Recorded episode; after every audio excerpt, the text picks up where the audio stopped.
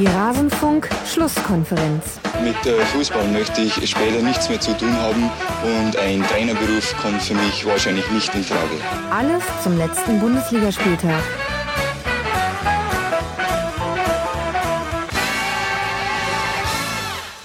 Hallo und herzlich willkommen beim Rasenfunk. Mein Name ist Max Jakob Ost. Mir wurde gesagt, ich soll das langsamer aussprechen. Es würde sich wohl anders anhören. Ich bin der Ed Genetzer bei Twitter und hier der Moderator dieser feinen, kleinen Schlusskonferenz zum siebten Spieltag am Ende einer sehr kurzweiligen englischen Woche.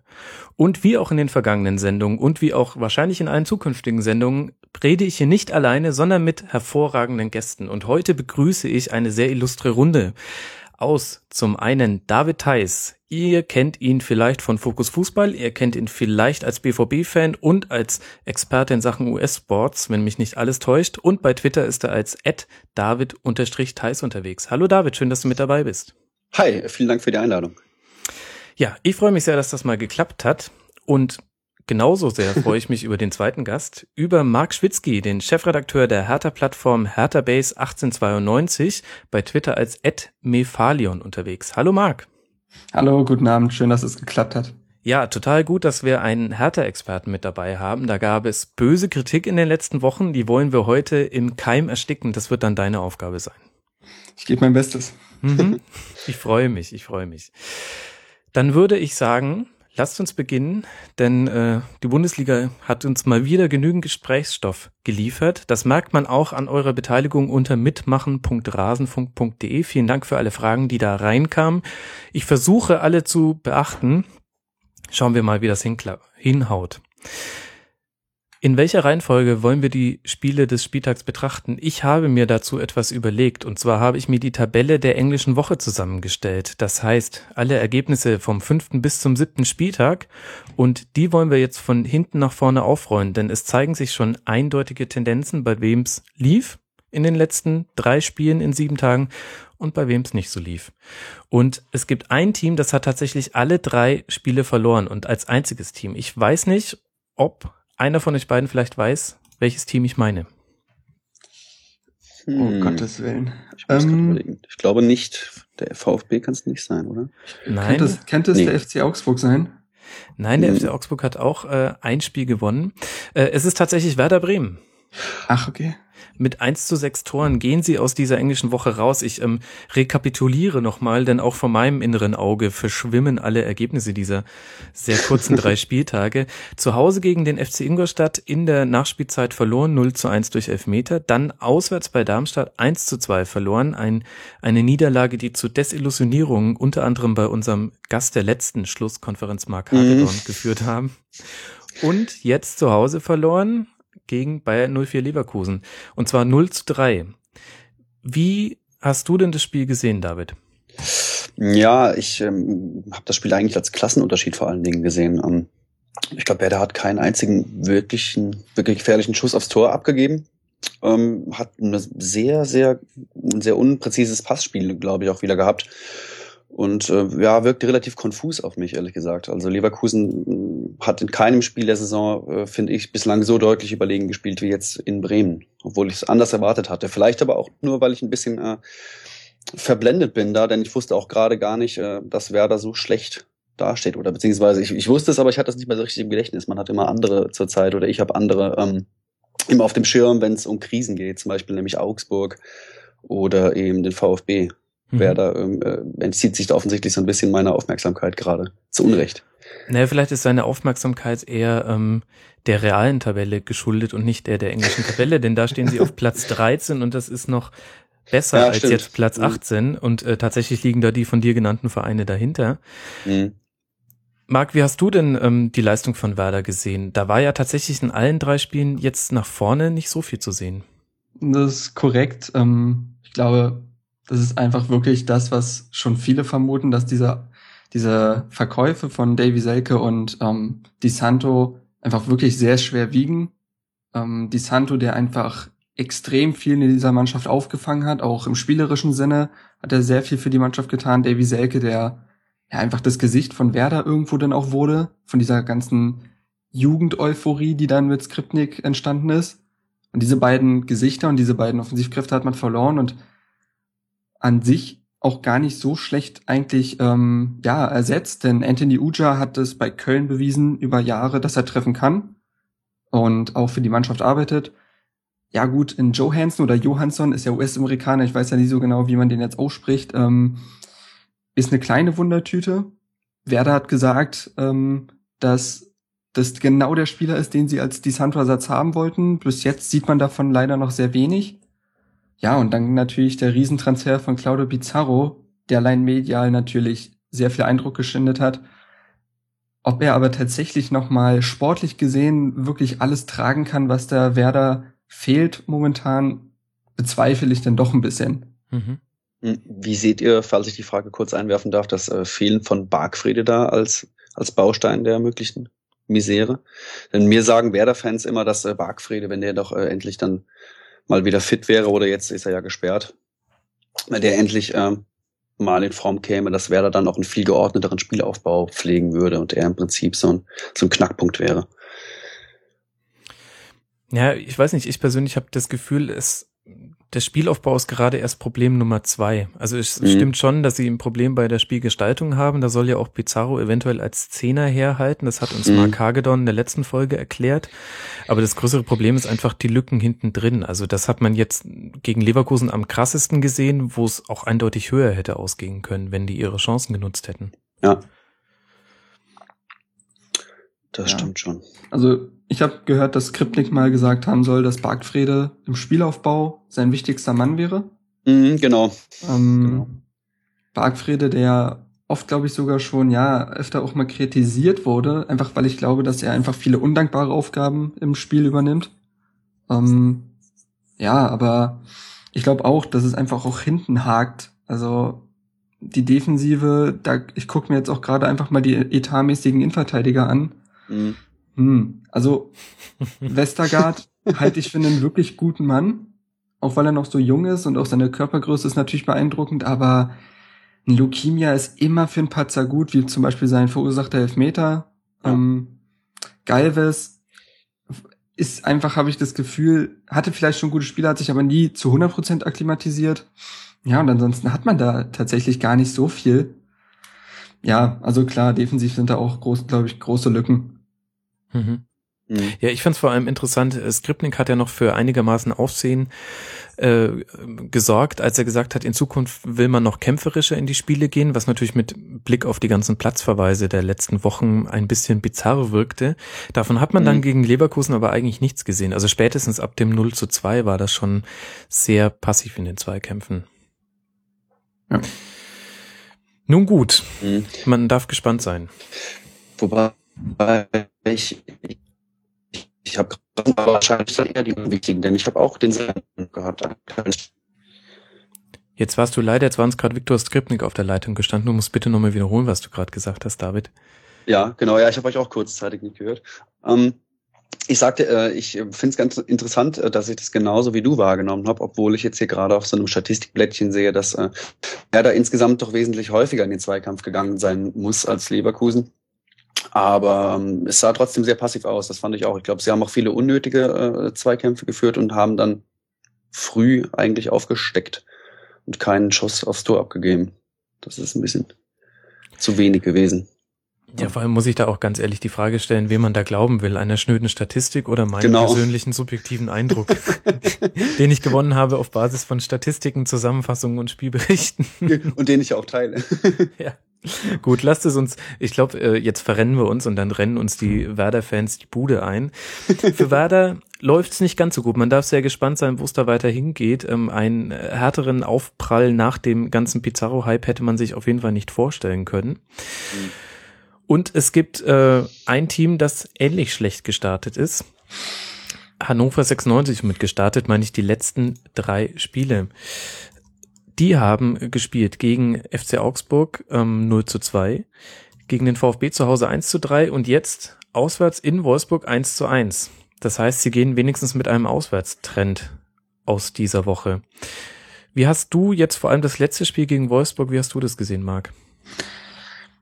Es dürfte zumindest bei Michael Fronzek für ein gewisses Aufatmen gesorgt haben, denn man wird sich dadurch noch ein bisschen Luft verschafft haben auf dem Trainerstuhl. Ähm, Ich denke, es lag auch irgendwo darin, dass Wolfsburg nicht mit 100 Prozent gespielt hat. Also man darf, na klar, natürlich klar, ähm, Hannover hat das insgesamt nicht schlecht gemacht, waren kämpferisch gut, hatten auch ähm, offensiv die eine oder andere ganz gute Aktion. Also ein paar Kombinationen haben mir tatsächlich ganz gut gefallen und natürlich das Tor von Kiyotake war wunderschön. Dennoch darf man nicht verkennen, dass Wolfsburg sicherlich nicht ähm, alles in die Waagschale geworfen hat. Und ich denke, es ist auch relativ dankbar noch, wenn es, wenn es nicht gut läuft, gegen einen so solchen Gegner zu spielen, weil man dann oft sich auf defensive Tugenden ähm, versteifen kann. Denn das Spielerische funktio funktioniert bis hierhin ja noch nicht so gut. Ähm, ja, also ich glaube tatsächlich, dass das Spiel nicht viel an der Situation von Hannover ändern wird. Ein Punkt gegen Wolfsburg, das wird jeden freuen, aber es wird letztendlich nur die ganze Krise etwas aufschieben. Ja, die Tabelle spricht für deine Argumentation, denn immer noch kein Sieg und erst zwei Punkte und damit Platz 18. Das ist jetzt nicht wirklich äh, sehr entspannt. Aber geile Bude von Kiyotake, David. Ja, allerdings.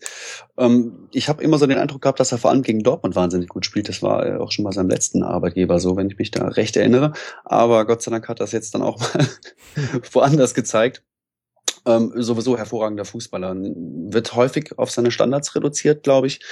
Ist jetzt auch nicht der arbeitsamste. Ich hoffe, ich tue ihm da nicht Unrecht. Aber ich habe ihn immer als Spieler wahrgenommen, der so ein bisschen darauf wartet, dass er auch äh, in Szene gesetzt wird, beziehungsweise seine Aktion bekommt in den Zonen, die er ganz gern besetzt und jetzt nicht wahnsinnig viel, viel rackert. Ähm, aber für mich trotzdem deutlich mehr als ein Freistoßschütze. Feine mhm. Technik, feine Übersicht, sehr gute Pässe auch schon gegen, äh, gegen Dortmund, auch wenn es dann nicht so gut ausging zum Schluss. Ja, das gehört ja auch zur Storyline von Hannover 96, zumindest in den letzten zwei Jahren dazu.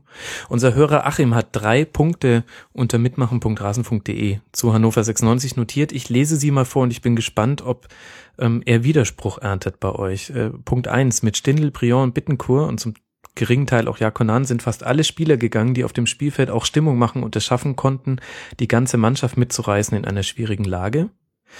Punkt zwei, die Reservebank fehlt, mit der man auch einen Ausfall kompensieren kann. Er hat das Gefühl, dass Spieler wie Kiyotake, Sakai, Sané und Sorg große Lücken hinterlassen und deren Einsatz dann auch immer gleich einen Formationswechsel erfordert, was auf Punkt drei einzahlt, den er noch nennt, ähm, das Konzept. Fronzek hat viel ausprobiert, was ja durchaus lobenswert ist, doch dahinter sieht er kein Konzept und keine Idee, sondern eher Verzweiflung. Wenn irgendwas schief, schief läuft, geht's zurück auf 4-4-2, was aber auch keine Sicherheit erzeugt. Jetzt scheint er sich auf den Tannenbaum 4-3-2-1 einzuschießen. So, gibt's da Widerspruch oder Ergänzungen von euch? Hm. Ich würde erstmal David den Vortritt lassen. Ähm, Widerspruch erstmal nicht. Ich glaube, dass er auf jeden Fall mit der Kadertiefe schon recht hat. Denn ähm, ja, Wolfsburg, ähm, das war ein Spiel, wo das glaube ich auch Hannover vielleicht nach einem gewissen Zeitpunkt gemerkt hat, dass einiges möglich gewesen wäre, da Wolfsburg nicht so 100%ig ähm, ernst gemacht hat oder vielleicht äh, einfach nicht den hundertprozentig guten Tag erwischt hatte auch. Aber ähm, dann können sie mit allem Respekt Klaus reinholen, Erding, der bislang sehr wechselhaft gespielt hat. Ja, und Philippe, der ja, ähm, gerade wenn wir jetzt die, die letzten drei Spiele betrachten, auch dann wieder unter Verweis auf äh, das BVB-Duell, ja, zurzeit nicht äh, seine beste Karrierephase vielleicht hat. Ja. Das ist dann nicht optimal, wenn man nicht wesentlich mehr auf der, auf der Bank hat. Ich sehe da jetzt noch Saint-Maximin, der ist, glaube ich, auch nur ausgeliehen, wenn mhm. ich mich dann nicht täusche. Ja, Kadertief ist womöglich anders. Ähm, ja. Zumal ich will, den, ich will den Hannover-Fans auch nicht ja. Zu, sehr, zu sehr zusetzen, sonst fliege ich nachher bei Fokus Fußball noch raus. Klar ist das hört. Zumal man sagen muss, du hast gerade den Franzosen angesprochen, der ist 18 Jahre alt. Das genau. ist, glaube ich, auch extrem schwierig, da jetzt äh, eine Hoffnung zu schüren, dass er das irgendwie tragen könnte. Ähm, habe mir gerade den Mittelsturm angeguckt. Das, hm, ja, also reichhaltig sieht anders aus. Man hat einen Benchop geholt, der keineswegs schlechte Leistung in Düsseldorf gezeigt hat, aber halt auch äh, in der zweiten Liga. Das ist immer schwierig zu gucken, ob das auch in der ersten Liga funktioniert. Mhm. Der ist mhm. jetzt auch verletzt und gesperrt, also bis man den dann mal wieder sieht. Ähm, Erding sollte ja so ein bisschen die Hoffnung werden, dadurch, dass er halt erfahren ist und eigentlich auch immer eine ganz gute Torquote hat. Also zweistellig hat er in der Regel gepackt. Ja, und dann hast du noch einen, aber der funktioniert bis jetzt ja überhaupt nicht. Und ansonsten mhm. hast du nur noch einen Kenan Karaman, den ich tatsächlich eigentlich ganz schätze, ist 21 Jahre jung und sieht bisher immer ganz gut aus, ist aber keine Tormaschine. Ja, und Mhm. Arthur Sobich ähm, hat so ein bisschen, glaube ich, auch Kredit verspielt durch die Chance, die er dann auch liegen gelassen hat gegen Wolfsburg, wo er aus welchen Gründen auch immer ähm, das Tempo rausnimmt und die Chance vertändelt. Mhm. Ja, also pff, starke äh, Sch- Stoßstürmer hat man jetzt nicht mehr, so wie in den letzten Jahren, als ein Jakonan noch gut funktioniert hat, als ein Rosilou mal eine gute Phase hatte. Da vorne hakt's, glaube ich. Mhm. Ja. Ja, vor allem, wenn man echt mal anguckt, wer Hannover letztlich vor dem Abstieg bewahrt hat, das waren halt Stindl und Briand, die sich Mhm. beide zu Höchstleistungen angestachelt haben. Die sind weg. Dazu hast du hinten einen Zieler, der irgendwie in den letzten Monaten nicht mehr diese Souveränität ausstrahlt, die er mal hatte. Und dann hast du halt äh, 6 zu 16 Tore und stehst auf Platz 18. Also so wirklich viel, was Hoffnung macht, gibt es jetzt nicht. Ja, zumal ich auch mal kurz auf die ähm, Sechserposition schaue und Bezug auf Spielaufbau und Spielidee hat man da wenig. Also klar, Kiyotake ist im offensiven Mittelfeld, aber wirkt da so ein bisschen verloren, wenn man guckt, man hat da eigentlich mit Sané, Schmiedebach, Andreasen, Göselam, das sind alles nur Arbeiter, das sind keine Spielgestalter, keine Toni großartige Spieler, die irgendwie den Takt lenken können. Sané wirkte mich gegen Wolfsburg sehr, sehr hölzern. Also wenn er lange Pässe schlägt, gehen die in der Regel dann ins Seiten aus und nicht zum Spieler. Ähm, der ist ein sehr dynamischer Spieler und der ist auch torgefährlich und all das, aber so eine Spielgestaltung geht ihm halt ab und den Rest des äh, Kaders auch so ein bisschen. Also ich weiß gar nicht, wo da jetzt so der offensive Schwung so wirklich herkommen soll. Mhm. Sehe ich genauso. Ja, Fronzek war ja unter nicht nur wahrscheinlich im Rasenfunk-Tippspiel ein sehr viel getippter erster Trainerwechsel. Mal Mhm. sehen, wie es jetzt zu Hause gegen Werder läuft. Das ist das nächste Spiel vor der. Länderspielpause. Ja, irgendwie schon. Ähm, wobei wir jetzt Werder gut Platz 13, wir wollen sie jetzt nicht nur auf die englische Woche reduzieren. Aber sollten sie da verlieren, rutschen die natürlich tatsächlich hinten mit rein. Aber wir darf man gespannt sein. Ja, genau. ähm, wo ist das Momentum? Die beiden Teams, die ihr Motor verloren haben, finden sie es Genau. wieder. Das Schöne ist, man wird's mitbekommen, denn äh, alleine Martin Kind kriegt ja nie den Mund zu. Keine Ahnung, wie Oh. viele, wie viele Zitate man von dem in den letzten Wochen gelesen hat. Ähm, wirklich erstaunlich.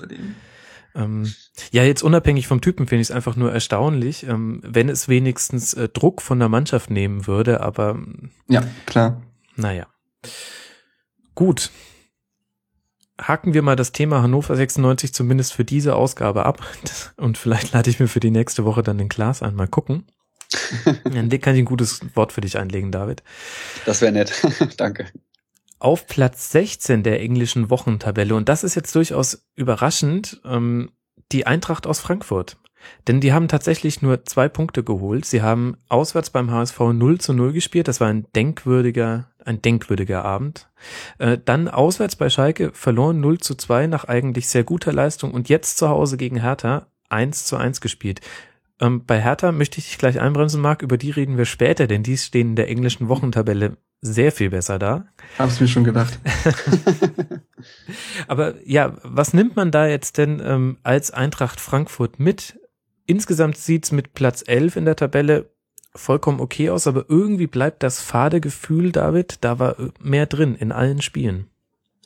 Ja, das ist wahr, wobei ich bei Frankfurt nicht nur auf diese Saison bezogen häufig oder beziehungsweise ich, ich suche nach den Gründen, warum es bei Frankfurt häufig ähm, so Mhm. knapp scheitert, aber ähm, mir fällt offen gesagt keine wirklich logische Antwort dazu ein, weil sie eigentlich einen ganz, einen ganz guten Kader haben. Ich mag, wie sie die Mannschaft zusammengestellt haben, auch äh, über Abgänge, die ja hier und da mal passiert sind, hinweg. Sie haben jetzt wieder ähm, die Offensive gut nachgerüstet mit äh, Costaños. Ich weiß nicht genau, ob man ihn so ausspricht. Ich hoffe ja.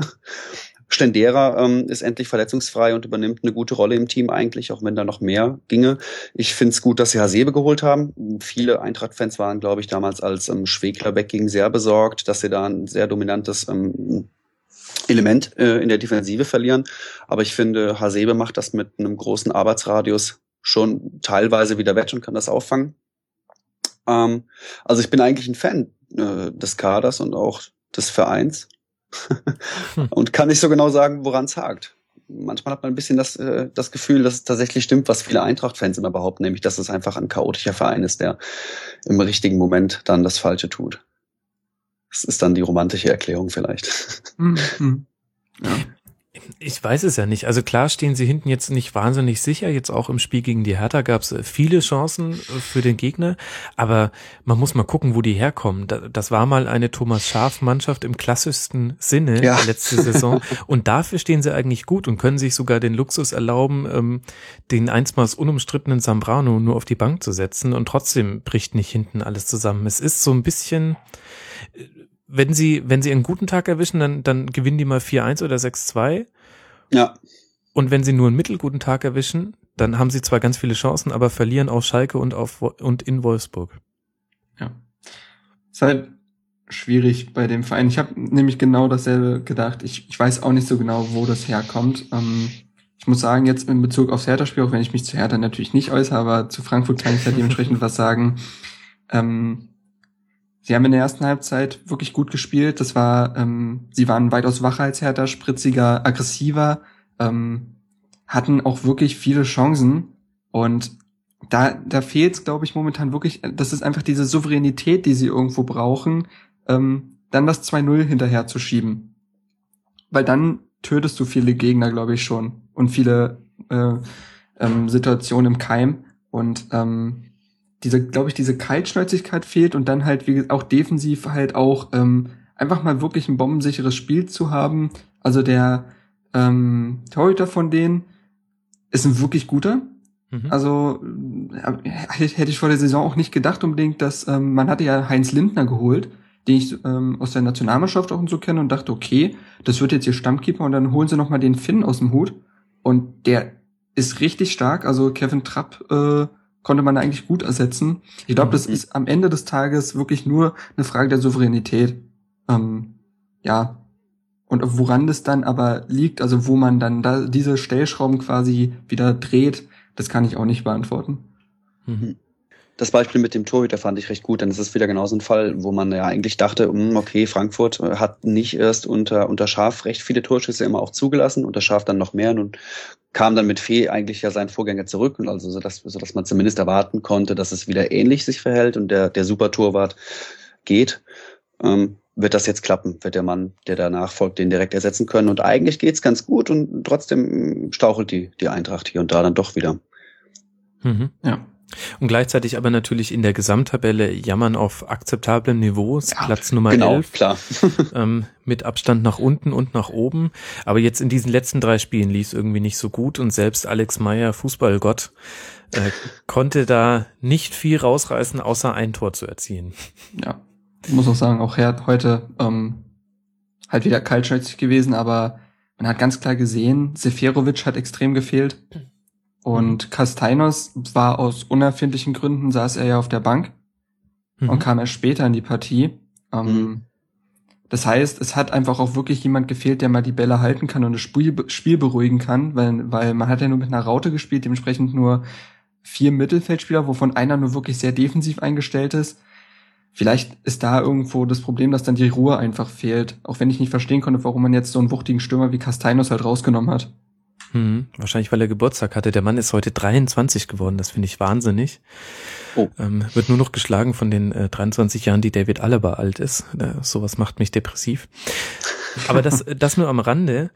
Ich, ich weiß aber ehrlich gesagt gar nicht, ob es tatsächlich die Ruhe am Ball ist, die fehlt. Denn ich habe irgendwie so den Eindruck, das ist gar nicht der Fußball, den Armin Fee spielen will. Also äh, zu Beginn der Saison habe ich noch gesagt, ähm, ich bin mir nicht sicher, wie Armin Fee offensiv spielen lassen will. Und inzwischen erkennt man da aber schon eindeutige Tendenzen. Krass vertikal, schon viel auf die Flügel, aber, es, aber immer wenn es geht, sofort den Stürmer anspielen, dass der mit dem Rücken zum Tor oder mit einer Ablage sehr schnell was machen kann da ist auch ein Stendera ganz wichtig, der gute Partien ja. jetzt gemacht hat. Ähm, ich glaube, der kann auch sehr mhm. wichtig werden für die Eintracht. Großartiges Talent. Aber ja. ich habe hab eben so den Eindruck, dem, dem Fee geht's jetzt gar nicht darum, aus der Eintracht eine Mannschaft zu machen, die den Ball halten kann und dann in so einem Heimspiel 80 Prozent Ballbesitz hat, sondern dem geht's darum, wenn ich den Ball habe, will ich sofort den größtmöglichen Effekt erzielen. Ich will sofort in, in den gegnerischen Strafraum irgendwie kommen, weil dann brennt's immer. Und deswegen sind auch irgendwie Eintracht Frankfurt Spiele manchmal so so haltlos, weil, weil es oft viel hin und her geht und wenn es halt nicht jeder Pass ankommt, dann wird es so ein komisches Ping-Pong-Spiel. Ja. Mhm. Wobei ich sagen muss, also auf, auf die Transfers bezogen, habe ich heute gesehen, Stefan Reinhardt, ein immens wichtiger Spieler dort. Eine richtige Säule jetzt schon geworden.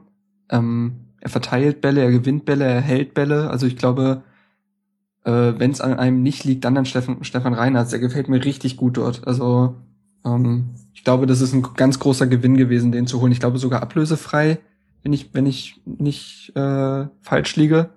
Ähm, ja, also da haben sie auf jeden Fall alles richtig gemacht. Mhm. Ja, ja, wahrscheinlich alles kein Grund jetzt in Panik ähm, nee, auszubrechen bei der Eintracht, aber ich ähm, ich bin gespannt auf die nächste Folge des Eintracht Frankfurt Podcasts, da höre ich immer sehr gerne rein. Ähm, und letzte Saison war das Unbehagen ja vor allem deshalb sehr groß, weil man Chancen auf dem Weg nach Europa hat liegen lassen. Und auch wenn die Saisonsituation eine andere ist, irgendwie fühlt sich das gerade ähnlich an. Naja, schauen wir, wie es weitergeht. Wir gehen weiter in unserer englischen Wochentabelle und kommen zu Platz 15 mit einer Mannschaft, die drei Punkte geholt hat aus drei Spielen. Das ist der FSV Mainz 05. Zu Hause gegen die TSG aus Hoffenheim 3 zu 1 gewonnen. Das war die große Juno Smalley Show. Und danach kam aber nur noch recht wenig. Auswärts bei Leverkusen 0 zu 1 und jetzt dann zu Hause gegen die Bayern 0 zu 3 verloren. Trotzdem tue ich mich, David, schwer, Mainz einzuordnen, denn auch wenn die zum Beispiel in Leverkusen nur drei Torschüsse hatten, da war trotzdem ein Punkt drin. Und gegen die Bayern kannst du halt auch mal verlieren. Gegen die Bayern kannst du mal verlieren. Ähm, wobei ich in Leverkusen eigentlich nicht so wahnsinnig stark fand. Ähm, du sagst, es war ein Punkt drin. Was, was, was naja, genau meinst du? Weil es nur 0-1 war und sie hatten eine große Chance. Okay, das stimmt. also ich fand sie auch nicht stark. Äh, das ist ohne Frage. Und es war auch eher quasi Leverkusener Unvermögen, den Sack nicht zugemacht zu haben. Mhm. Aber trotzdem, irgendwie, ich weiß nicht ich, ich tue mich schwer damit, Mainz einzuordnen. Da muss ich mir, glaube ich, mal einen Experten in die Sendung holen. Ja, da bin ich leider auch nicht wahnsinnig bewandert, muss ich sagen. Die Mainzer mag ich, aber ich werde nicht ganz aus ihnen schlau. Ja. Ja, das ist genau das Ding. Mehr kann man dazu eigentlich, glaube ich, gar nicht sagen. Ähm, ich glaube, eine Mannschaft, die sehr viel Potenzial auch hat, von den Spielern her, taktisch mhm. auch von Martin Schmidt immer gut eingestellt wird. Man hat es in der ersten Hälfte gegen Bayern gesehen wo das alles sehr, sehr gut aussah. Und dann hat einfach die Qualität von Bayern halt äh, den äh, Schlusspunkt gesetzt. Aber eigentlich in allen Teilen der Mannschaft ausgewogen von der Qualität. Mh, hm, auch was erfahren, ja, erfahrene Spieler tatsächlich sind ja mittlerweile gar nicht mehr so viele da. Ähm, wenn man überlegt, dass äh, Noveski letzte Saison aufgehört hat und ein Elkin Soto ja nun ja wir wissen alle, was da passiert ist und dass der mhm. erstmal lange nicht auf den Platz zurückkehren wird. Und dann wird es mit der Erfahrung tatsächlich schon sehr, sehr eng. Aber ja, ich kann die Gründe jetzt auch nicht nennen. Ich glaube aber tatsächlich, dass Mainz jetzt nicht unbedingt die Mannschaft ist für in dieser Saison, die wirklich zittern muss. Auch wenn man natürlich klar immer aufpassen muss, aber Mainz halte ich für tatsächlich zu gut. Hm. Auch wenn man ja. da immer reinrutschen kann. Ja, ich denke auch um, ähm, gerade dieses Spiel gegen Leverkusen. Na klar, du hast dann eine Chance und kannst die mal machen und dann sagen, dann haben wir, wie man so schön sagt, dreckig den Punkt mitgenommen. Ähm, ähm, aber vielleicht fehlt dann da auch dann die, die individuelle Klasse, die dann Leverkusen logischerweise mehr hat. Klar, gegen Bayern kannst du verlieren. Aber ich denke, man sollte vielleicht abwarten, denn Mainz spielt, glaube ich, demnächst jetzt gegen Darmstadt, dann Dortmund und dann Werder, die ja auch nicht so gut drauf sind. Und wenn sie da dann äh, auch nur mit einem Punkt rausgehen, sagen wir mal, zusammengesponnen, dann ähm, sieht man vielleicht eher, wohin die Reise für Mainz geht. Aber ich glaube, dass sie sich da vielleicht auch ganz gut verkaufen werden. Mhm. Ja, Darmstadt gegen Mainz ist dann der Kracher zur Primetime am Freitagabend in der nächsten Woche. Ich weiß gar nicht, warum ihr da so lacht. Wird in ähm, 60 Ländern übertragen bestimmt.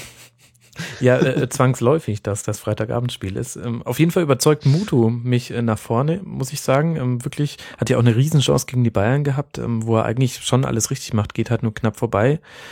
Und jetzt in diesem Spiel gegen die Bayern im Speziellen haben sie auf den Außen ein bisschen viel zugelassen. Das könnte vielleicht aber auch an den Außen der Bayern gelegt haben, gelegen haben. Da können wir vielleicht später noch ein Wort zu verlieren. Gehen wir weiter in unserer Tabelle und wir kommen zu einer Mannschaft, ja, bei denen wird, ist irgendwie wahrscheinlich das sportliche Abschneiden jetzt gar nicht mehr so wichtig nach dieser Woche. Der FC Augsburg auf Platz 14 der englischen Wochentabelle und in der realen Tabelle sogar noch schlechter auf Platz 16. Alles aber überschattet äh, durch den Autounfall der beiden Fans unter der Woche.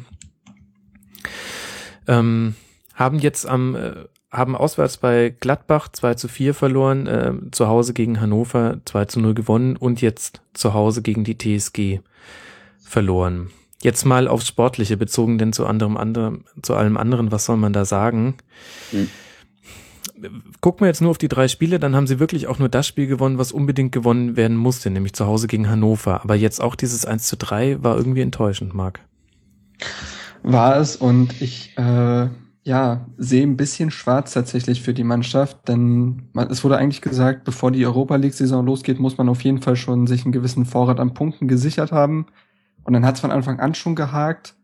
Ähm, ja, es, die Mannschaft wurde ja eigentlich kaum verändert tatsächlich. Also man wüsste jetzt nicht genau, an welchen Spieler man es festmachen soll. Ähm, ich glaube, die ganze Mannschaft funktioniert irgendwo einfach nicht. Ähm, vielleicht auch, weil tatsächlich ein Baba fehlt. Man weiß ja nie genau, wie so eine Wirkung dann immer ist, aber eigentlich haben sie ihn ja gut ersetzt durch Philipp Max und den Staphylidis. Ist schwierig. Also ich glaube tatsächlich, dass Augsburg eine richtig, richtig schwere und eklige Saison vor sich haben wird. Mhm. Es bewahrheitet sich wieder so ein bisschen, was man ähm, sagt, was, wo ich erinnere mich gerade damals an, an Nürnberg, nachdem die mal international gespielt äh, haben, dass eigentlich äh, so eine Qualifikation nicht zwingend ein Grund zur Freude sein muss, wenn du nicht die Möglichkeit hast, den Kader stark zu verbreitern. Und äh, jetzt bewahrheitet sich das irgendwie ein bisschen. Ne? Sie haben jetzt schon Probleme, die personellen Probleme oder ich sag mal die Probleme der, der Belastung werden sicherlich noch zunehmen. Und dann ist es besonders bitter, wenn du in einem Spiel eigentlich gar nicht so schlecht dastandest, wie ich jetzt äh, zuletzt das gegen Hoffenheim mhm. fand, wo sie mehr vom Spiel hatten, wo sie auch eigentlich präziser wirkten, wo Hoffenheim aber in den entscheidenden Momenten auch mehr Klasse irgendwo hatte. Klar, dass du dann so einen Elfmeter im Eifer des Gefechts verschuldest, wo das Spiel noch auf Messers Schneide steht. Passiert dann vielleicht auch in so einer Phase. Aber ähm, Augsburg macht mir ein bisschen Sorgen. Aber das war schon zu Beginn der Saison leider so ja, irgendwie die Chancen sind da, aber die Verwertung fehlt. Also ich habe so ein bisschen mhm. den Eindruck, ihnen fehlt so ein bisschen vorne drin die Möglichkeit, im Sturm was zu verändern. Bobadilla wirkt bei allem Respekt jetzt nicht gerade wie auf dem Zenit seiner Karriere.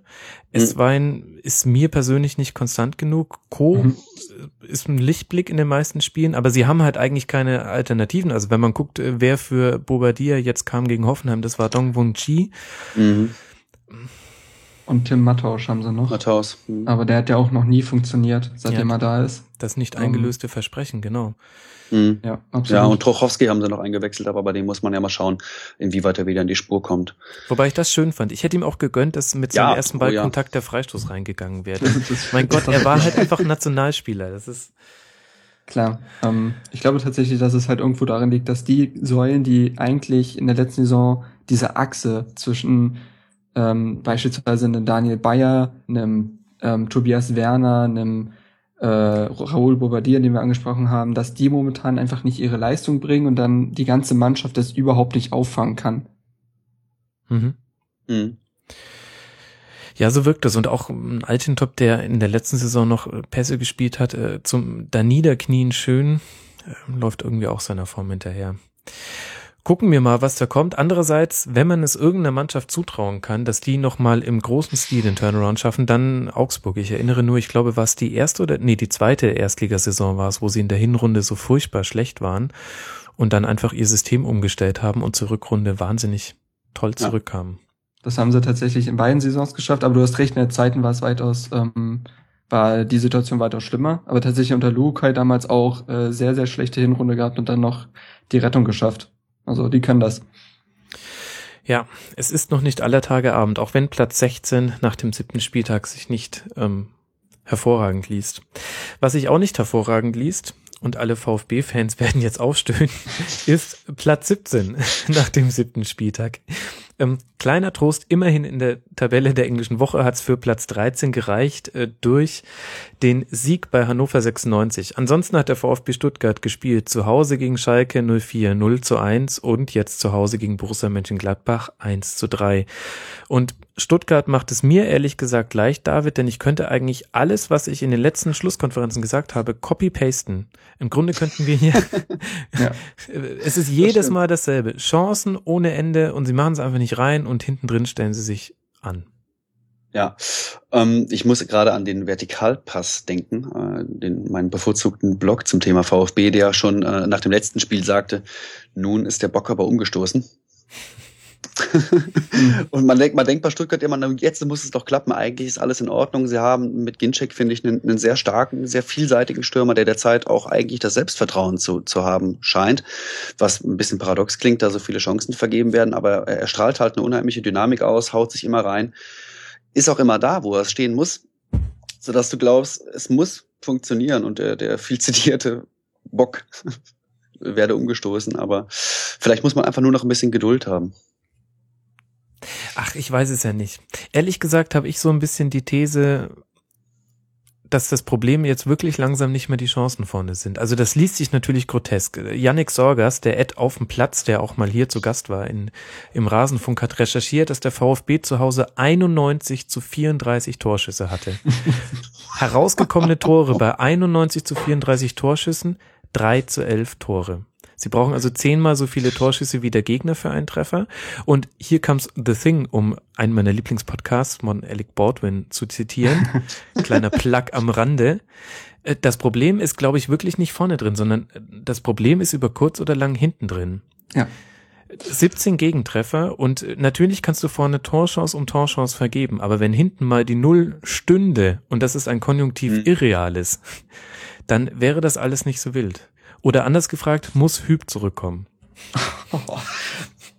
okay, ähm, Sorry. Soweit würde ich, soweit würde ich tatsächlich nicht gehen. Ich weiß auch nicht, ob er, also ich glaube, wenn er noch ein bisschen Ehre im Live hat, dann tut er sich keine dritte Rückkehr. Nein, nein, das war natürlich ja. blanker Populismus. Ja, ja. Ist ja, falsch. Er hat ja zuletzt gar nicht mehr den Beton angerührt bei Stuttgart. Irgendwann hat das er erkannt, stimmt, dass, das ähm, dass man ohne, ohne vorhandene Materialien auch keinen Beton anrühren kann und dann hat er nach vorne spielen lassen.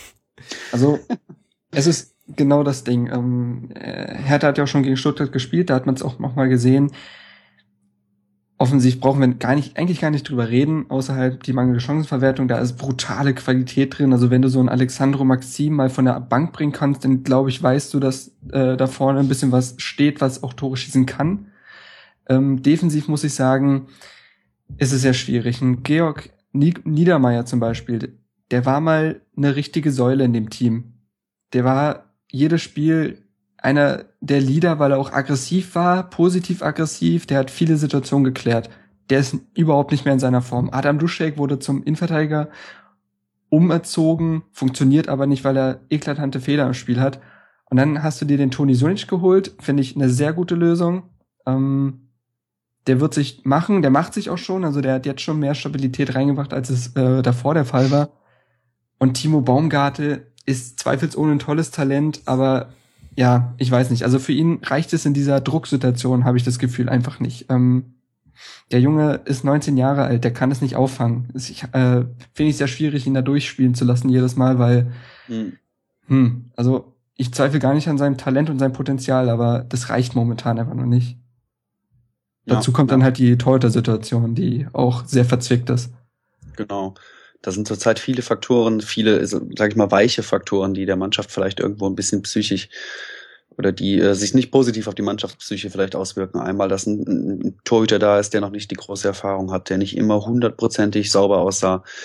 Ähm, und dann, dass du eben eine Konstellation hast, in der, wenn die Mannschaft, ja, nicht weiß, wo ihr der Kopf steht, dass dann auch mal der Kapitän Gentner einen, einen schlimmen Fehler macht, dass ein, ein erfahrener Mann oder eigentlich Bundesliga erfahrener Mann wie Insua, ähm, halte man jetzt von ihm, was man wolle, einen, einen schweren Fehler macht und dann soll ein junger Kern wie, wie Baumgartel im Prinzip oder muss dann im Prinzip äh, die Ruhe bewahren, stelle ich mir schwierig vor. Ja.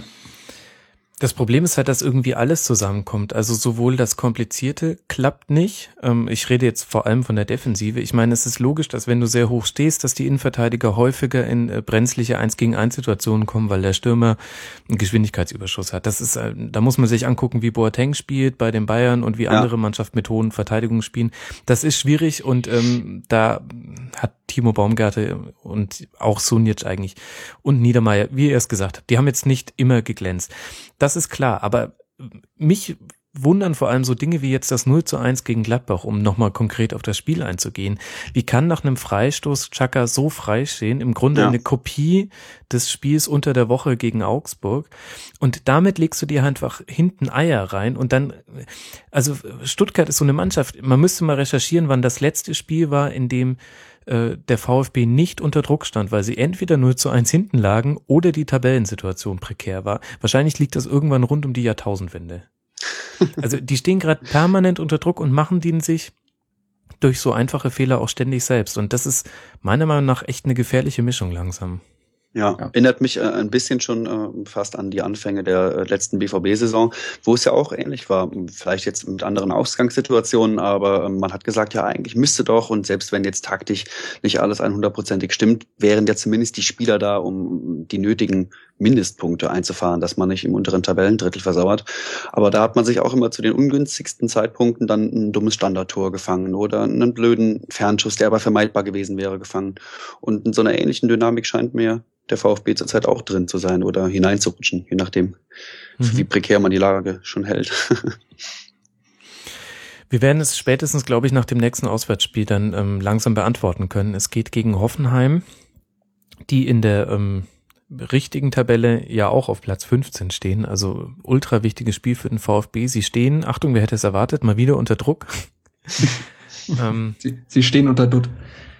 ja, auch gut ähm, gucken wir mal. Ähm, aber ich glaube, spätestens dann kann man sagen, äh, wie prekär die Lage ist. Denn ich glaube, dass eines der großen Probleme von Stuttgart ist, dass anders als in der letzten Saison, wo man das Gefühl hatte, vom Momentum und der Form her stehen andere Mannschaften hinter ihnen, ist das diesmal nicht mehr wirklich so. Denn zur Form gehören auch Dinge wie Defensive und das ist nicht ja. gut. Aber bevor alle VfB-Fans verzagen, äh, Twitter-Nutzer at Munifornication hat äh, den Balsam auf eure Wunden. Keine Sorge, wenn die Saison so weitergeht, hat der VfB in circa 93 Spieltagen die rettenden 40 Punkte. Welche Aussicht. Out. Wer den, wer den Schaden hat. ja, mhm. ja, allerdings, ja. Ich habe es aber gesehen, was ein VfB-Fan retweetet hat. Also man scheint es noch mit einer Art Humor nehmen zu können. Galgenhumor gehört dazu, glaube ich. ja, anderen Humor gibt es an vielen Bundesliga-Standorten gar nicht mehr. Kann er von der Lied singen. Ach naja, ähm, ihr steht ja nicht so schlecht da, aber dazu kommen wir noch. Und ihr habt Julian Schieber in der Hinterhand. Damit kann nichts schief gehen. Wir sind immer noch bei der Kombination Julian Schieber Zierfische auf Platz 21 bei den Google-Treffern. Ich kriege immer wöchentlichen SEO-Report. Äh, übrigens, bestes Ranking für Bertie Vogts HSV, da sind wir auf Platz 4. Ich, aber es wird leider nicht, ja, es wird leider nicht oft genug gegoogelt, dass das wirklich eine Relevanz hätte. Aber ich freue mich trotzdem irgendwie immer diebisch. Ach komm, vielleicht baue ich hier nochmal in die Keywords ein vom Artikel. Ja, genau. Dann kommen wir vielleicht auf Platz 2. Gut, in diesem Sinne, wie komme ich jetzt von Berti Vogts zum SV Darmstadt 98? Ich weiß es nicht. Machen wir einfach den harten Cut. Auf Platz 12 in der englischen Wochentabelle der SV Darmstadt und das eigentlich Erstaunliche in der echten Tabelle noch besser, nämlich auf Platz 9. Schauen wir uns an, was sie jetzt in sieben Tagen hingelegt haben. Es gab ein 0 zu 3 gegen FC Bayern zu Hause. Es gab ein 2 zu 1 von Sandro Wagner gegen SV Werder Bremen zu Hause. Und es gab jetzt ein sagenumwogenes 2 zu 2 auswärts bei Borussia Dortmund. Wir wollen erstmal auf Darmstadt gucken und später noch uns die Dortmunder Spiele angucken. Man muss sagen, sie wurden ja auch in der Schlusskonferenz, äh, einige von euch werden es gehört haben, immer wieder kritisch gesehen, ob aufgrund ihrer Spielweise, aber jetzt so Dinge wie das 1 zu 0 gegen den BVB, einer der besten Konter, den ich zuletzt gesehen habe. Ich, die Frage geht mal lieber erstmal an Marc. Welche genau, ob die. Es war keine Frage, war ein guter Konter, oder? Und du musst jetzt sagen, ja. Korrekt. Nein, ähm, ja, Darmstadt. Äh, Darmstadt, der Bundesliga-Verein, der irgendwie jedes Bundesligaspiel zu einem Pokalspiel zelebriert. Ähm, alle gegen uns und wir sind der Kleinste, aber das funktioniert momentan sehr gut. Ähm, man hat es geschafft, den eingeschworenen Kern quasi oder diese, diese Teammentalität sich zu konservieren für diese Saison. Und ähm, ja, also ich bin ja auch von Hertha nicht äh, Fußballästhetik nicht gewöhnt. und ich kann das verstehen, wenn man pragmatisch an die Bundesliga-Saison rangeht. Das ist alles nicht schön, was dort gespielt wird, aber das ist auch vollkommen legitim. Dann schaut man sich auf das, äh, schaut man sich äh, das Team beispielsweise an oder wo es in den letzten Jahren hergekommen ist, frage ich mich, wo man sich denn jetzt wundern würde, dass die kein offensives äh, Zauberfeuerwerk hinlegen. Wüsste ich nicht, wo das jetzt herkommen soll. Also ich finde es legitim, mühsam ernährt sich das Eichhörnchen und ähm, ich sehe Darmstadt weiterhin sehr kritisch, einfach was die den Ausblick auf das Saisonende angeht. Dennoch muss ich sagen, machen sie es momentan und auch in der englischen Woche und all dem war das bis jetzt alles wirklich sehr in Ordnung mit Hand und Fuß, ganz klar. Das ist auch, ist auch äh, so, so eine Fußballweisheit, nicht? Wer relativ wenig Chancen herausspielt, der ähm, bekommt, so er denn nicht das ganz besonders gute Personal hat im individuellen Bereich, gegen Saisonende irgendwann Probleme, weil die wenigen. Chancen dann vielleicht nicht mal nicht mehr so reingemacht werden wie am Anfang. Das ist auch so ein bisschen meine Befürchtung, auch wenn mir ähm, die Lilien doch sehr sympathisch sind, muss ich feststellen. Mhm. Ja. Ich habe auch so den Eindruck, dass sich so gerade die öffentliche Wahrnehmung ein bisschen dreht, während sie erst als die, die Mauerspezialisten, dann als die Zeitspielspezialisten dargestellt wurden. Es ist inzwischen so ein bisschen, keine Ahnung, die Expendables der Bundesliga. ähm, jetzt ähm, freuen sich alle daran, dass da einstmals in Anführungszeichen gescheiterte Fußballer ihren äh, zweiten, dritten oder vierten Frühling erleben. Wollte gerade sagen, ähm, actiongeladen ist das Spiel mit Peter Niemeyer auf jeden Fall. Ähm, teilweise auch blutig, möchte man meinen. Aber nee, klar. Ähm, ich glaube tatsächlich, dass das, dass ich, wie gesagt, ich habe es ja schon gesagt, ich finde es ein bisschen schwierig, da jetzt äh, die Fußball zu kritisieren, den sie spielen, zumal am Anfang alle noch gejubelt haben, als dann ein Marcel Heller beispielsweise mit Speedy Gonzales ähnlicher Schnelligkeit da die Konter versenkt hat. Ja, also ich glaube tatsächlich zum Ende hin der Saison könnte das Fortune im Abschluss halt dann letztendlich auch ausgehen. Und dann weiß man vielleicht auch, wie man gegen einen Marcel Heller oder auch einen Sandro Wagner verteidigen muss. Und dann wird es ziemlich eng. Aber momentan machen sie es sehr, sehr gut. Mhm. Ja, vor allem ehrlich gesagt glaube ich, ich, ich denke das auch und ähm, vergangene Bundesliga-Saisons haben das öfter gezeigt, ähm, Stichwort Paderborn. Ich ja. glaube, Fürth ist auch mal mit so einem Lauf gestartet. Düsseldorf. Genau. Ähm, aber das, die gute Nachricht, ähm, es ändert, glaube ich, für die Darmstadt-Fans tatsächlich nicht so viel. Die können wirklich einfach nur auch Plattitüde, aber die werden wirklich einfach jedes Spiel genießen. Ja, warum auch nicht? Ja, genau. und es ist auch wirklich, also zehn Punkte, sechs Punkte Vorsprung auf den 16. Platz. Das wäre nur die Relegation. Ähm, also jetzt gerade sieht super aus und man muss sagen, ich finde auch wirklich fußballerisch waren jetzt äh, vor allem die letzten beiden Spiele gegen Werder und äh, gegen Dortmund ähm, vermutlich nahe am Maximum dessen, Maximum dessen, was sie spielen können, aber es war auch wirklich, also man konnte das sehr gut angucken. Ja, ganz ohne Zweifel, ähm, ohne jetzt zu viel auf den BVB anzugehen.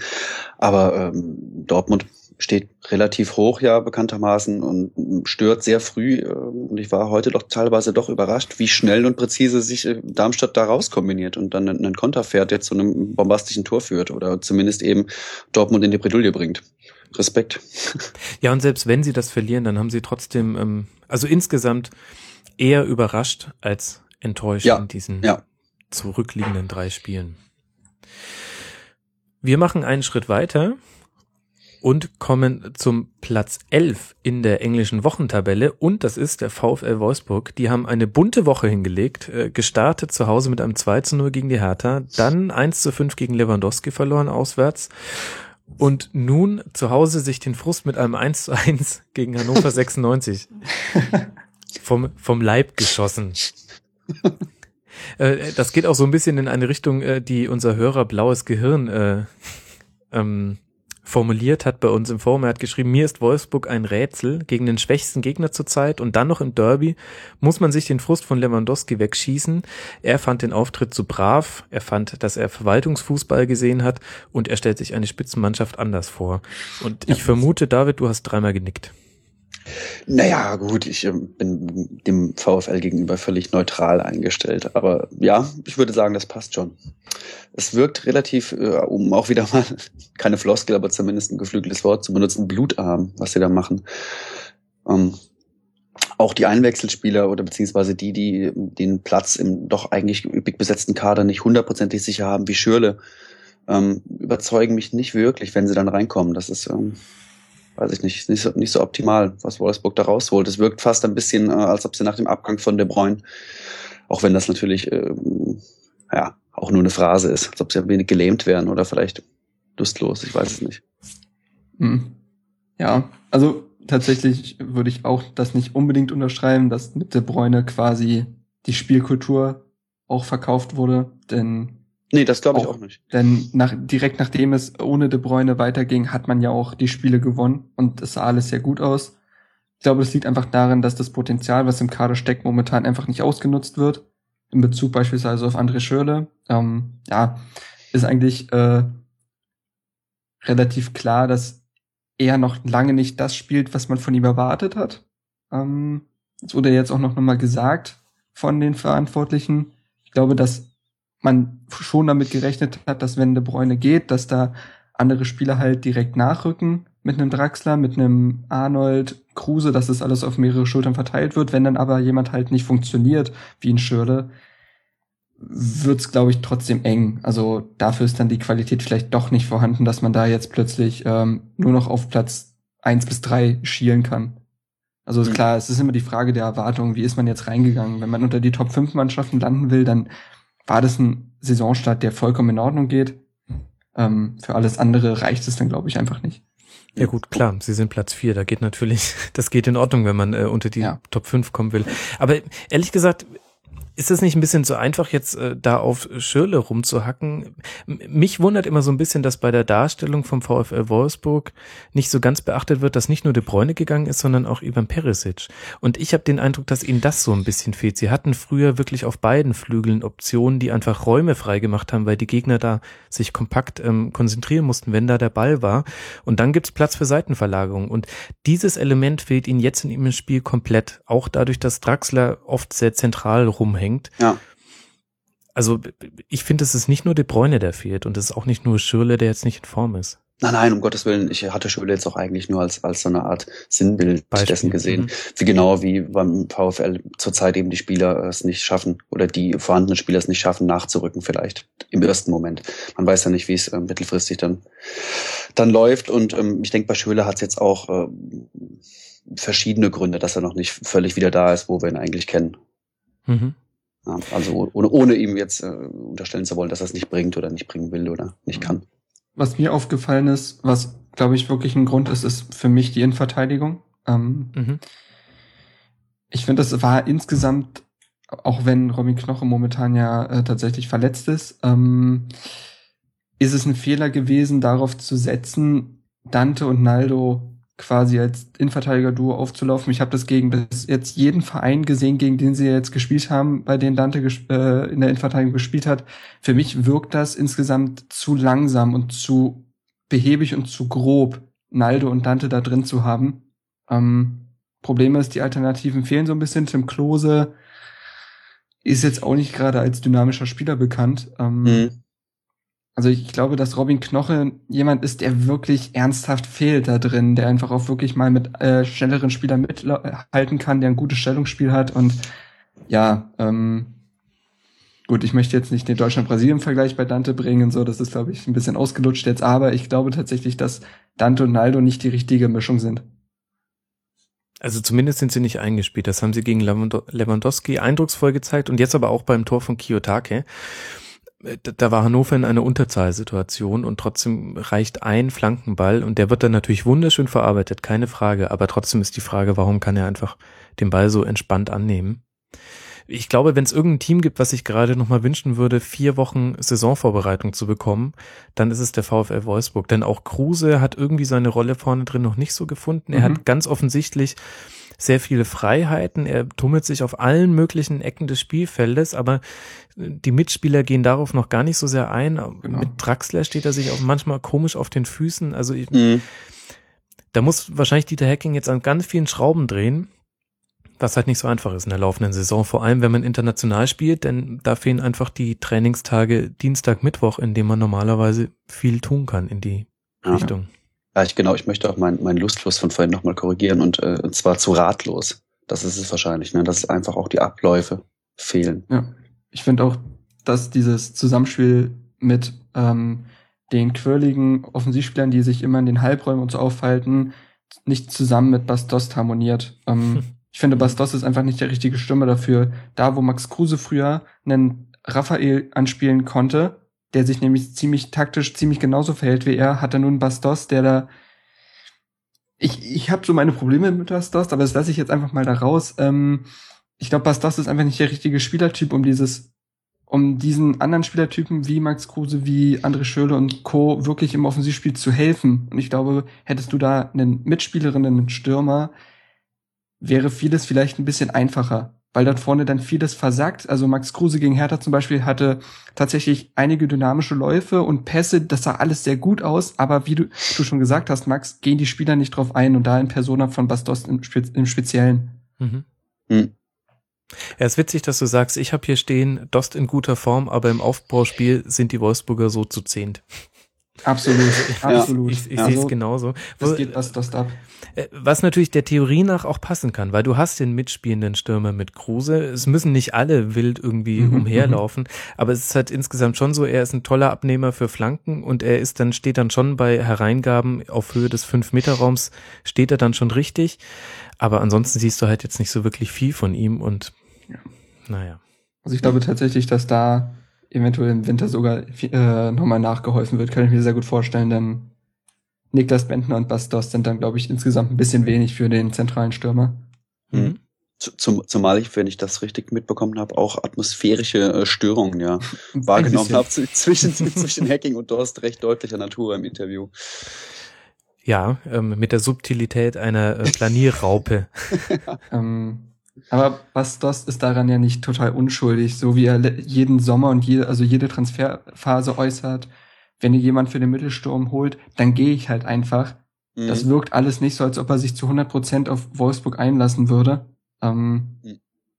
Also vielleicht geht das Kapitel Dost Wolfsburg schneller zu Ende, als wir denken, auch wenn das natürlich jetzt eine vage These ist, klar, aber ähm, ich glaube, das passt einfach nicht zu 100 Prozent. Wollt ihr eine vage These haben? Ich habe gerade überlegt, wen könnte man denn im Winter holen? Und ich habe vorhin gelesen, dass Martin Harnik und äh, die, die Davi ein Ultimatum haben verstreichen mhm. lassen, sich zum VfB zu bekennen und deshalb eventuell im Winter weg sollen. Ich sage euch, sie holen Harnik und Harnik macht äh, zehn Buden in der Rückrunde, weil er einfach all die reinmacht, die er jetzt gerade drüber nagelt. Und dann bin ich der große Held, weil ich es als einziger deutschlandweit vorhergesehen habe. Dann komme ich extra noch mal in deinen Podcast und küsse dir verbal die Füße anderthalb Stunden lang. Ich freue mich. Das ist schön. Ja. Also die These ist äh, zu schön, um nicht wahr zu sein, glaube ich. ja. Schauen wir mal ob sich da noch jemand dran erinnert dann in der Rückrunde, was ich, ich gesagt zumindest. habe. Ja, wir beide erinnern uns noch. Mhm. Sehr gut. Ähm, lasst uns mal weitergehen, denn wir haben ja noch einige Teams vor uns. Auf Platz 10 der englischen Wochentabelle steht der erste FC Köln. Die stehen in der echten Tabelle wesentlich besser da, auf Platz 7 mit direktem Anschlusszug nach Europa. Der FC hat eine gemischte Woche hinter sich. Zu Hause das Derby gegen Gladbach gewonnen, 1 zu 0, auswärts bei der Hertha verloren, 0 zu 2. Und jetzt zu Hause gegen den FC Ingolstadt ein eher höhepunktarmes Freitagabendspiel 1 zu 1 gespielt. Timo Horn hat nach dem Spiel gesagt, ein Sieg wäre locker drin gewesen. David, hast du das auch so gesehen? Hm, ja gut, ich meine, ah, ich denke, dass das unentschieden leistungsgerecht schon war. Sicherlich wäre ein Sieg drin gewesen, weil beide Mannschaften schon ihre Gelegenheiten hatten. Ähm, ich denke, was er meint, ist auch, dass äh, Köln im Vergleich zu anderen Spielen äh, gegen Ingolstadt schon, wie man so schön sagt, optisch dominant aufgetreten ist, ähm, häufig an den Ball hatte. Ich glaube auch in den Zweikämpfen, zumindest habe ich das subjektiv so wahrgenommen, besser auf dem Platz war. Aber ich fand, Köln musste das Spiel am Freitag nicht gewinnen. Das war schon leistungsgerecht. Marc, was hast du von diesem Knaller mitgenommen oder vielleicht auch von eurem Sieg ähm, unter der Woche gegen den FC? Ähm, in Bezug auf den FC habe ich mitgenommen, dass äh, das nach wie vor eine richtig gute Saison bis, hier, bis hierhin ist, dass das, ähm, dass die richtigen Schwachstellen ausgemerzt wurden, was das offensive offensive ähm, Element im Spiel betrifft und auch ähm, die Spielgestaltung an sich und dass ähm, Köln jetzt einfach wirklich, wirklich ähm, da vorne Spieler hat, die zu jeder Zeit gefährlich werden. Also gegen Hertha hat man es gesehen, Hertha hat dominiert und dennoch war immer Gefahr durch einen Bittenkurt und einen Modest vorhanden Und wenn du dann noch einen Zoller, Osako und Hosina bringen kannst, dann hast du da vorne auf jeden Fall Qualität. Ähm, auch in Bezug auf das Ingolstadt-Spiel finde ich auch, das hätte man nicht gewinnen müssen. Dafür war Ingolstadt auch zu gut, fand ich. Und dafür ist Ingolstadt auch viel zu schwierig zu bespielen, als ob man da wirklich sagen kann, wir hätten da jetzt gewinnen müssen. Ähm, richtig guter Saisonstart bis jetzt von Köln und äh, ich denke mal so von Platz 8 bis 12 ist da alles drin und das wird alles bis zum Ende der Saison auch wirklich schön aussehen. Mhm. Man muss auch generell sagen, auch wenn ich damit jetzt schon vorgreife, aber wenn man sich gerade die Tabelle des siebten Spieltags anguckt, das sieht schon ziemlich geil aus auf Platz 6. Also Platz 6 Hertha, 7 Köln, 8 Ingolstadt und 9 Darmstadt und sogar 10 HSV würde ich als Überraschung damit reinnehmen. Äh, ist schon, schon irgendwie cool. Ähm, Absolut. Ja. So, so langweilig es oben äh, zu sein scheint, da können wir später noch drüber reden, äh, so interessant ist es irgendwie beim Rennen um Europa. Absolut. Und trotzdem irgendwie war es ein typisches Coinspiel. Eigentlich ist nichts passiert und es passt eigentlich auch alles. Also ähm, es ist im, im Positiven wie im Negativen Basture, wie der Franke sagen würde. Und wo es auch passt, ist äh, der HSV. Und wer hätte das gedacht? Ich nicht. ähm, haben in dieser Woche zu Hause gegen die Eintracht 0 zu 0 gespielt. Auswärts beim FC Ingolstadt gewonnen durch einen Freistoß von Gregoritsch kurz vor Spielende und jetzt zu Hause gegen Schalke 04 verloren. Die Null steht nach hinten, das kann man so festhalten, bis auf jetzt dieses äh, Schalke-Spiel. Aber nach vorne ist es nicht ganz so viel. Marc, wie bewertest du denn jetzt zum Beispiel das Spiel jetzt gegen Schalke, was sie verloren haben? Was hast du da im Offensivspiel gesehen? Tatsächlich einiges Gutes. Ähm, man sieht, dass die Abläufe immer besser werden. Also dass da sich ein gewisses System jetzt einfach festmacht, dass man auch wirklich Alternativen wirklich bieten kann von der Bank. Ähm, unverständlich war, warum äh, Ilicevic zum Beispiel oder Nikolai Müller auf der Bank zunächst saßen und dann erst reingekommen sind. Ähm, das habe ich nicht so ganz verstanden. Vielleicht lag das einfach daran, dass man sich wirklich defensiver einstellen wollte auf Schalke, auch wenn man mittlerweile ein nötiges Selbstbewusstsein haben könnte. Ähm, das Spiel an sich, muss man sagen, ähm, kann man an wenigen Punkten festmachen. Ein Fährmann, der mal wieder absolut klasse hält. Ähm, Schalke, die sich immer noch unter Wert verkaufen. Ein Leroy Sané, der ja äh, für sein Alter unglaubliches Selbstvertrauen hat und dann die Hamburger Abwehr kurz alt aussehen lässt. Und ein HSV, der sich wirklich gut macht und der stolz auf sich sein kann, dass es ähm, denn am Ende des Tages wäre durchaus ein Punkt drin gewesen, absolut. Also das kann man nicht verneinen. War ein gutes Spiel, kann man nicht anders sagen. Und ich weiß nicht, wie du siehst, David, aber so langsam erkenne ich auch eine Identität im HSV-Spiel ja. nach vorne. Also sie spielen Offensivpressing, aber jetzt nicht mit dem vollsten Risiko. Das heißt, es gehen nur die ersten vier drauf und im Mittelfeld stehen sie dann eigentlich schon relativ kompakt und rücken da jetzt nicht so aggressiv hinterher. Und ähm, kreieren jetzt immer mehr und immer konstanter Chancen. Also die pegeln sich so ein bisschen ein, habe ich den Eindruck. Ja, ich denke, ähm, gerade was du sagst, dass das Pressing funktioniert schon recht gut. Ähm, sie schaffen es häufig, in den Räumen in den Ballbesitz zu kommen, mit denen sie in Ballbesitz kommen wollen. Ähm, ich habe so ein bisschen den Eindruck, vielleicht auch von den letzten drei Spielen, die ich aufmerksamer gesehen habe als die davor, ähm, getrübt, dass die guten Chancen, die sie erspielen, noch so ein bisschen oder dass die überwiegend oder häufig aus ähm, Standards von Diaz äh, resultieren oder eben aus oder in Phasen passieren, in denen der HSV Druck machen muss und dann so ein bisschen die Brechstange rausholt. Ich glaube aber, ähm, dadurch, dass sie so häufig eben in den Ballbesitz, in Ballbesitz kommen in guten Bereichen auf dem Feld, ähm, fehlt es nur noch vielleicht an der, an der letzten Präzision, an der letzten äh, Offensivabstimmung, dass die Chancen auch dann wieder noch mehr aus dem Spiel raus passieren. Und ähm, dann steht, auch wenn ich kaum glaube, dass ich das sage, äh, einem einer halbwegs erfolgreichen HSV-Saison wenig im, im Wege vielleicht sogar. Ja, es Oder deutet wie? ja alles darauf hin, mit äh, zehn ja. Punkten nach äh, zehn Spieltagen. Gut, wenn man das jetzt hochrechnet, dann sind es natürlich trotzdem nur 34, aber, aber sie sind gerade Platz zehn, also ähm, äh, ja, ach nee, ja. wir haben ja auch nur sieben Spieltage. Ich habe natürlich vollkommen falsch gerechnet. Da können mich die HSV-Fans gerne wieder beschimpfen für. Nee, aber es scheint wirklich eine halbwegs ruhige Saison zu werden, wenn das jetzt auch nur annähernd so weitergeht. Absoluten Verdienst von Bruno Labbadia, muss man auch dazu sagen. Ja. Also mhm. der Verein an sich kommt ja nie zur Ruhe. ich nenne jetzt mal die Rucksackaffäre oder ähnliches.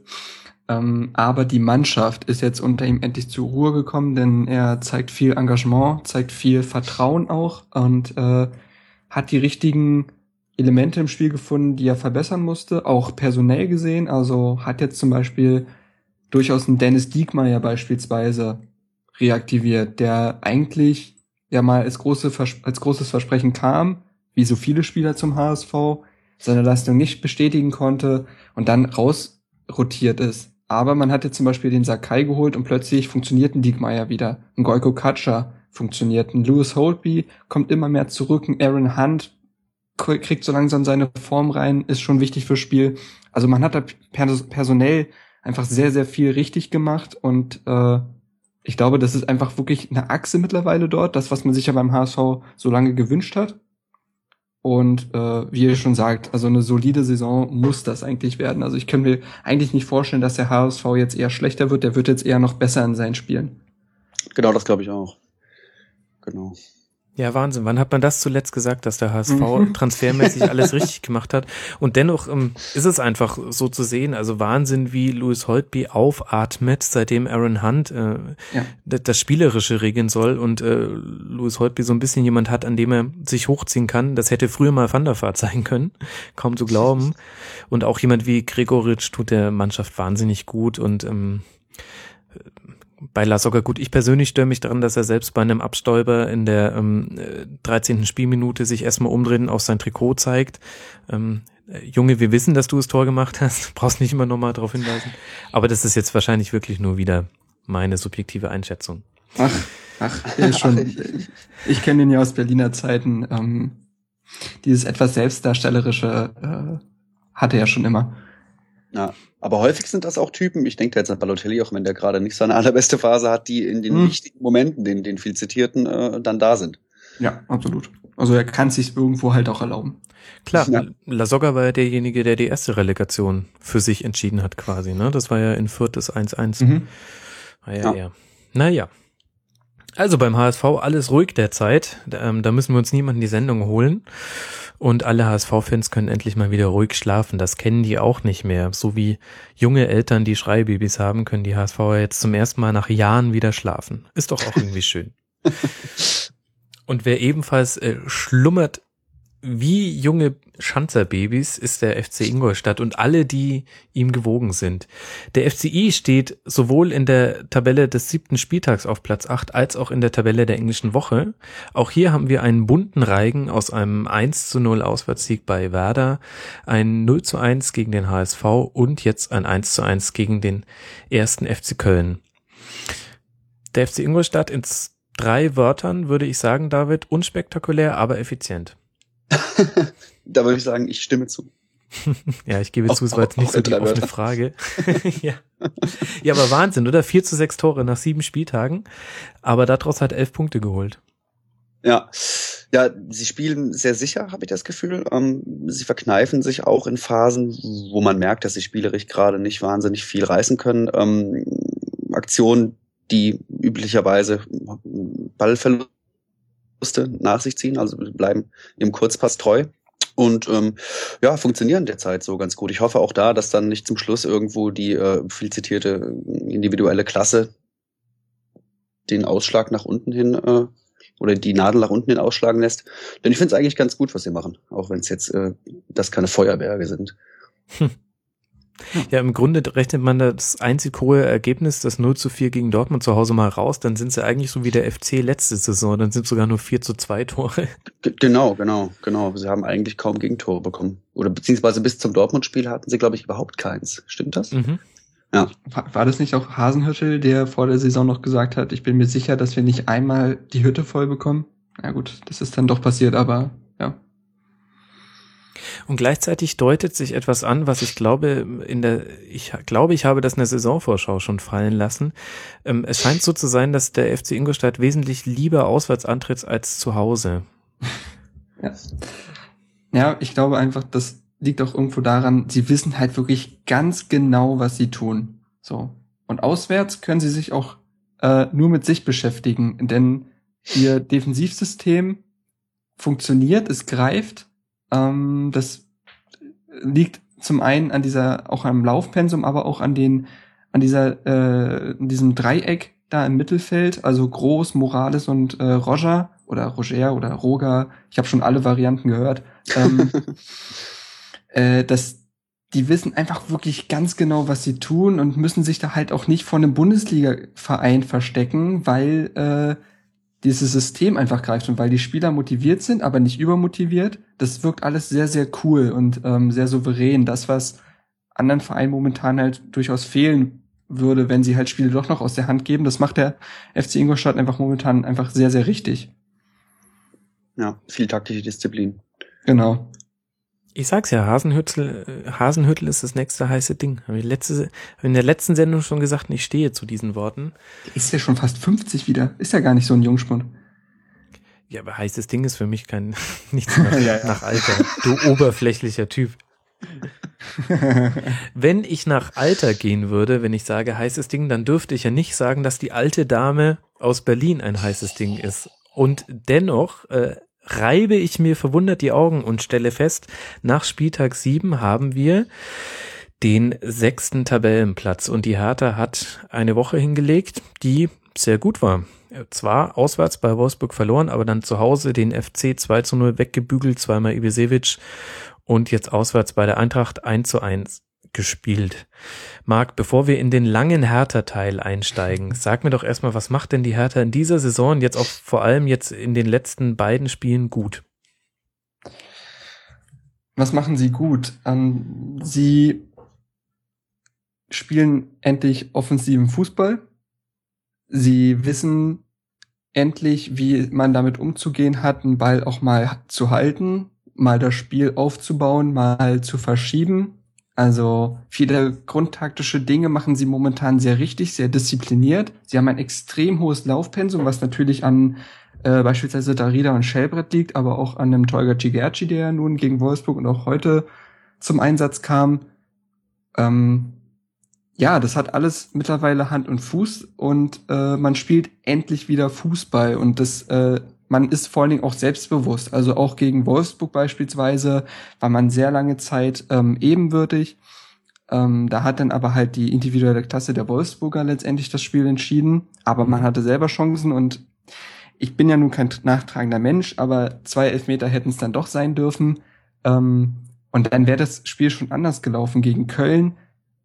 Nach langer Zeit, ich weiß gar nicht, wann sowas mal wieder passiert ist. Ich glaube erst in der zweiten Liga äh, war das das letzte Mal, man hat ein Spiel dominiert und ähm, stand defensiv dennoch gut, auch wenn natürlich der FC immer für Chancen gut ist, aber offensiv viele Chancen herausgearbeitet und äh, man hatte einen ganz genauen Plan.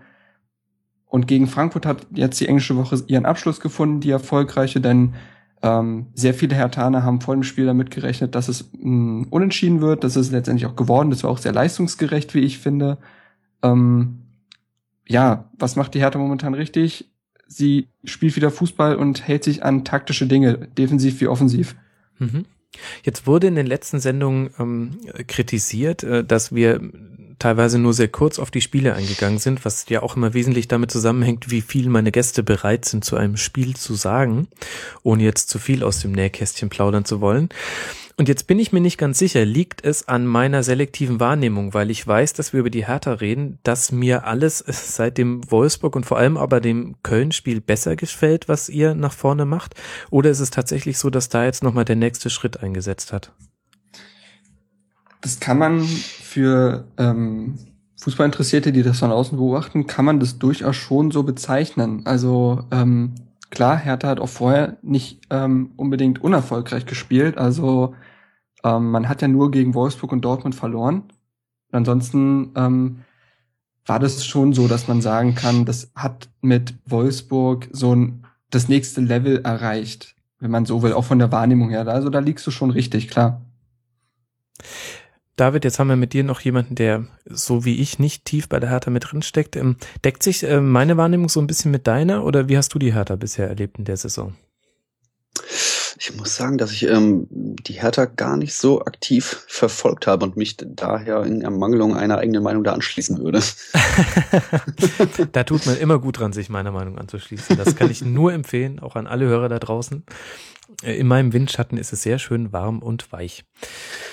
Ähm, nee, aber jetzt kommen wir mal zurück auf die Hertha. Lass uns mal so ein bisschen ähm, allgemeiner drüber reden, woher das auch kommt mit, ja, mit eurer Wahrnehmung eben. Ich glaube, es wird dir nicht zum ersten Mal begegnen, Marc, dass, ähm, dass von Außenstehenden der Härte vorgeworfen wird, keine Identität zu haben. Ich meine das jetzt sowohl vereinsübergreifend von der Aufstellung des Vereins her als auch vom Spielkonzept her. Findest du diesen Vorwurf denn gerechtfertigt? Ähm, wenn ich mir die letzten Jahre angucke, finde ich das vollkommen legitim. Ähm, nicht umsonst wurden wir auch als Fahrstuhlverein bezeichnet. Ähm, man hatte sehr wenig Struktur im Verein, ähm, was Personal angeht, aber auch äh, strukturelle Dinge.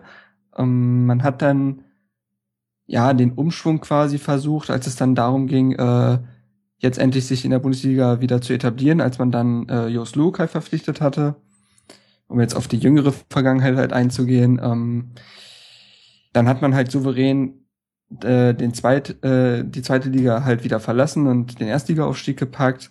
Aber schon im ersten Bundesliga-Jahr hat man tatsächlich ja noch in der Hinrunde einen wirklich tollen Fußball gespielt, hat die Hinrunde auf Platz fünf beendet. Mhm. Aber selbst das hat medial für kaum Interesse gesorgt. Da hat man erst wieder gemerkt, wie unwichtig anscheinend die Hertha zu sein scheint. Ähm, aber dann ging es wieder bergab und dann war das wieder, also ich benutze gerne das Wort grau. Hertha war in jeglicher Hinsicht grau. Mhm. Und äh, deswegen kann ich das als kann ich das total verstehen, wenn Außenstehende das als solch, so, solches bezeichnen, ganz klar. Aber woran liegt das deiner Meinung nach? Ähm, das, hm, es liegt natürlich zum einen ganz klar am Misserfolg. Also Vereine, die wenig erfolgreich sind, sind äh, oft nicht interessant. Okay, der HSV ist nochmal eine ganz andere Schiene, der ist in all seiner Erfolgslosigkeit immer ein Thema. Ja, die haben einfach eine große Klappe. Ich meine, dann wirst du halt genau. halt, im Guten wie im Schlechten sorgt das für Publicity. Und wir haben in den letzten Jahren überhaupt keine Gesichter gehabt. Ähm, ohne allzu kritisch zu sein, steht Michael Preetz nicht wirklich für irgendeine Idee oder ein ähm, wirkliches Konzept, was man greifen kann. Ähm, Michael Preetz, wo man auch immer denken müsste, er als Vereinslegende und Bundesliga-Torschützen-Rekordhalter für Hertha, äh, dass der einen riesen Kredit bei den Fans haben müsste, hat den mittlerweile, okay, die Saison nehme ich jetzt mal raus, ähm, verspielt. Ähm, also es gab schon wirklich öffentliche Anfeindungen dann auf Mitgliederversammlung beispielsweise, dass ihm Dinge vorgeworfen wurden und er sich dazu nicht wirklich äußern wollte. Ähm, es hängt auch damit zusammen, dass es so eine Nibelungentreue gab, also egal wie wenig erfolgreich man war, durch die Abstiege beispielsweise, ähm, Werner Gegenbauer, der Präsident von Hertha, hat immer an ihn gehalten, an Michael Preetz, und ist an keine sportlichen Bedingungen geknüpft, so wirklich. So. Ähm, es kam immer wieder Trainer, Spieler wurden ausgetauscht, Spieler sind nicht da geblieben und Versprechen wurden nicht eingehalten. Es sind also extrem viele Faktoren, die man gar nicht so jetzt zusammenfassen kann, weil es einfach sehr viel ist. Ähm, letztendlich muss man sagen, dass es einfach an sehr vielen Fehlentscheidungen insgesamt am, im Verein, glaube ich, lag. Mhm. Ich hätte jetzt so ein bisschen auch noch die These mit in den Raum gebracht und da kannst du mir jetzt einfach widersprechen, wenn du es anders siehst, dass das auch so ein bisschen noch denn ein Laster der Vergangenheit ist. Also so sehr wie die Hertha ähm, Anfang der 2000er Jahre Schlagzeilen gemacht hat und wir alle erinnern uns an den Hype um Deisler und um die Champions League Zeit. Ähm, das wirkt irgendwie schon wahnsinnig lange her. Ich weiß gerade gar nicht mehr, ob das wirklich Anfang der 2000er war. Gefühlt 1998, 99 war unsere Champions League Saison. Okay, also kurz vor den 2000ern. Da sieht man mal, wie das verschwimmt im Nachhinein. Aber ein bisschen ist das so der Schatten gleichzeitig mit der Überfigur Dieter Höhnes. Absolut. Ähm, der, der, und stimmst du mir zu, wenn ich sage, das reicht noch bis in die Gegenwart hinein oder ist es vielleicht halt auch wieder so von außen interpretiert? Ähm, Nee, das, das kann man absolut so sehen. Ähm, Hertha hat eine sehr schillernde Vergangenheit. Ich blickte aber auch schon zwei, äh, zwischen 2000 und 2005 auch gerne hin, wenn man die Zeit mit einem Marcelinho, Gilberto, Nico Kovac und all den, Bart Goa und Pipapo gab ja ah, zahlreiche Spieler, ja. die wir, ja, äh, Joe Simonic, Arne Friedrich. Also ich kann viele Namen nennen, die damals wirkliche Gesichter waren. Gesichter, die uns heute irgendwo fehlen, die langsam wieder heranwachsen. Ganz klar, das Ding ist, bei all der, bei dem, bei all dem Erfolg und all dem Glanz und dem Glamour, den Hertha damals hat und der auch so zur Hauptstadt gepasst hat, stand das halt auf sehr wackeligen Beinen. Besonders finanziell gesehen. Und irgendwann ist man dann halt in der Realität angekommen. Michael Preetz wurde ins kalte Wasser geworfen, mehr oder weniger, und hatte einen riesen Schuldenberg vor sich stehen und konnte gar nicht die sportlichen Ziele sehen, weil der Berg so groß war. Das ist einfach, glaube ich, sehr, sehr schwierig gewesen, dann zwischen wirklichem Realismus und sportlichen Erfolg immer einen Spagat zu finden. Denn klar, man hätte so weitermachen können, aber irgendwann hat sich der Misserfolg ja eingestellt. Und äh, dann wäre das, wäre Hertha zusammengebrochen, ganz klar. Also das musste stufenweise passieren und deswegen klar ragt diese große Vergangenheit irgendwo noch mit rein, aber ich glaube, mittlerweile lernt jeder von außen und von innen, dass andere Zeiten angebrochen sind und die auch nicht ganz so schlecht sein müssen. Ja, das stimmt.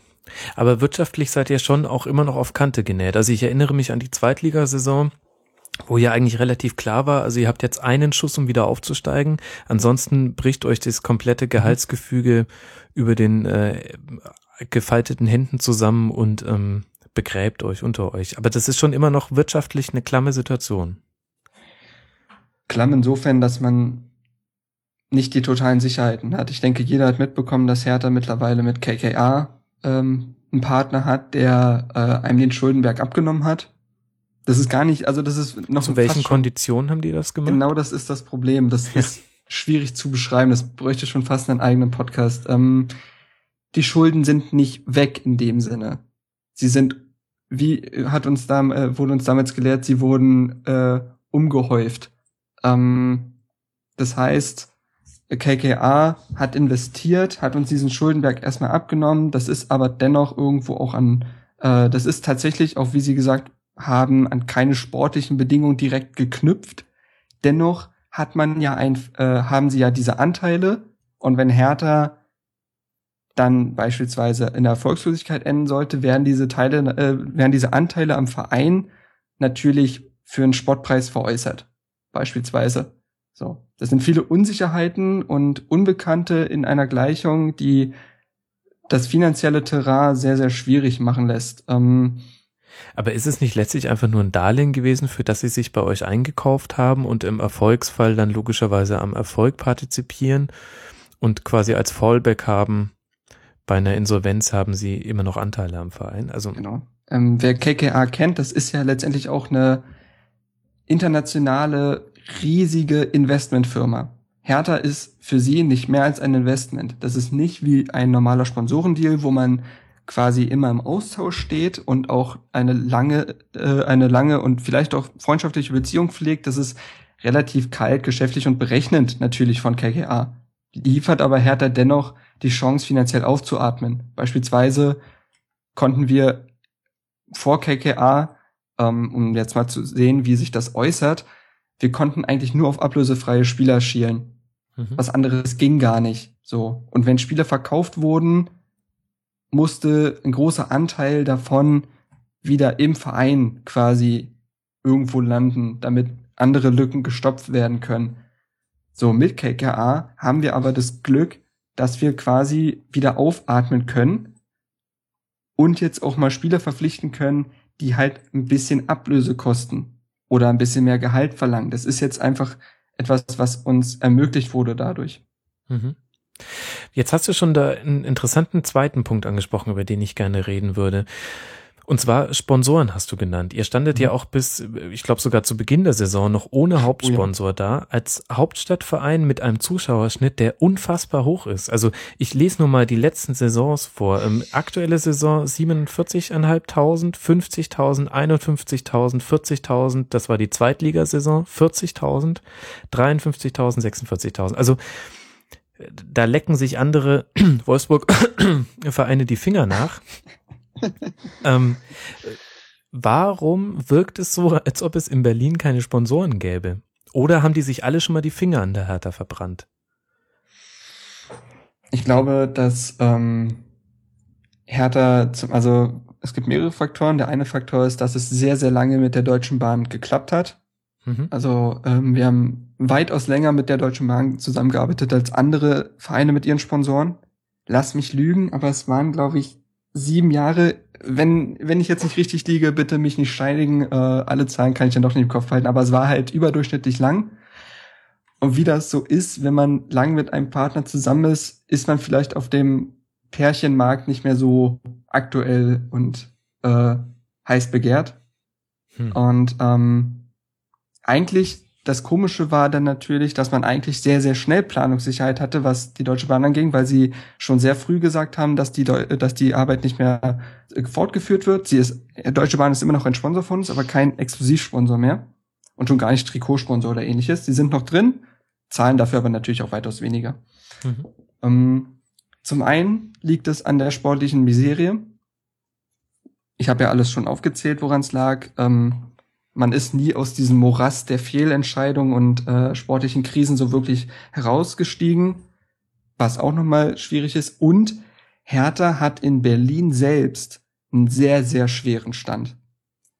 Berlin ist eine Stadt, die, die vom Multikulti ähm, ja auch äh, dominiert wird.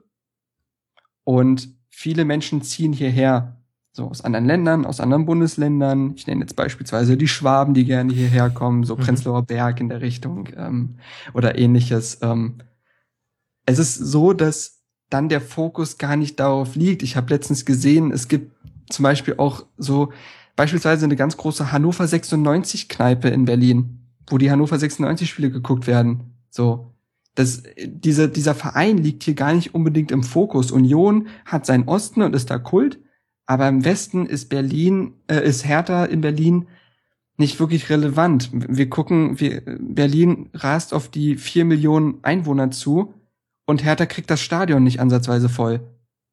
Also oft sind solche äh, Spiele wie gegen Freiburg oder sonst was, also unab, äh, äh, wenig attraktive Vereine, werden oft auch mit irgendwelchen Preisen äh, oder ähm, gewidmet, dem zum Beispiel wird gesagt, okay, ihr kauft jetzt ein Ticket und dafür könnt ihr aber zwei Spiele besuchen gegen weniger attraktive Vereine. Also das heißt, ja. das Argument, was ich ins Feld geführt habe, dass ihr so einen hohen Zuschauerschnitt habt, ist gar nicht so stichhaltig.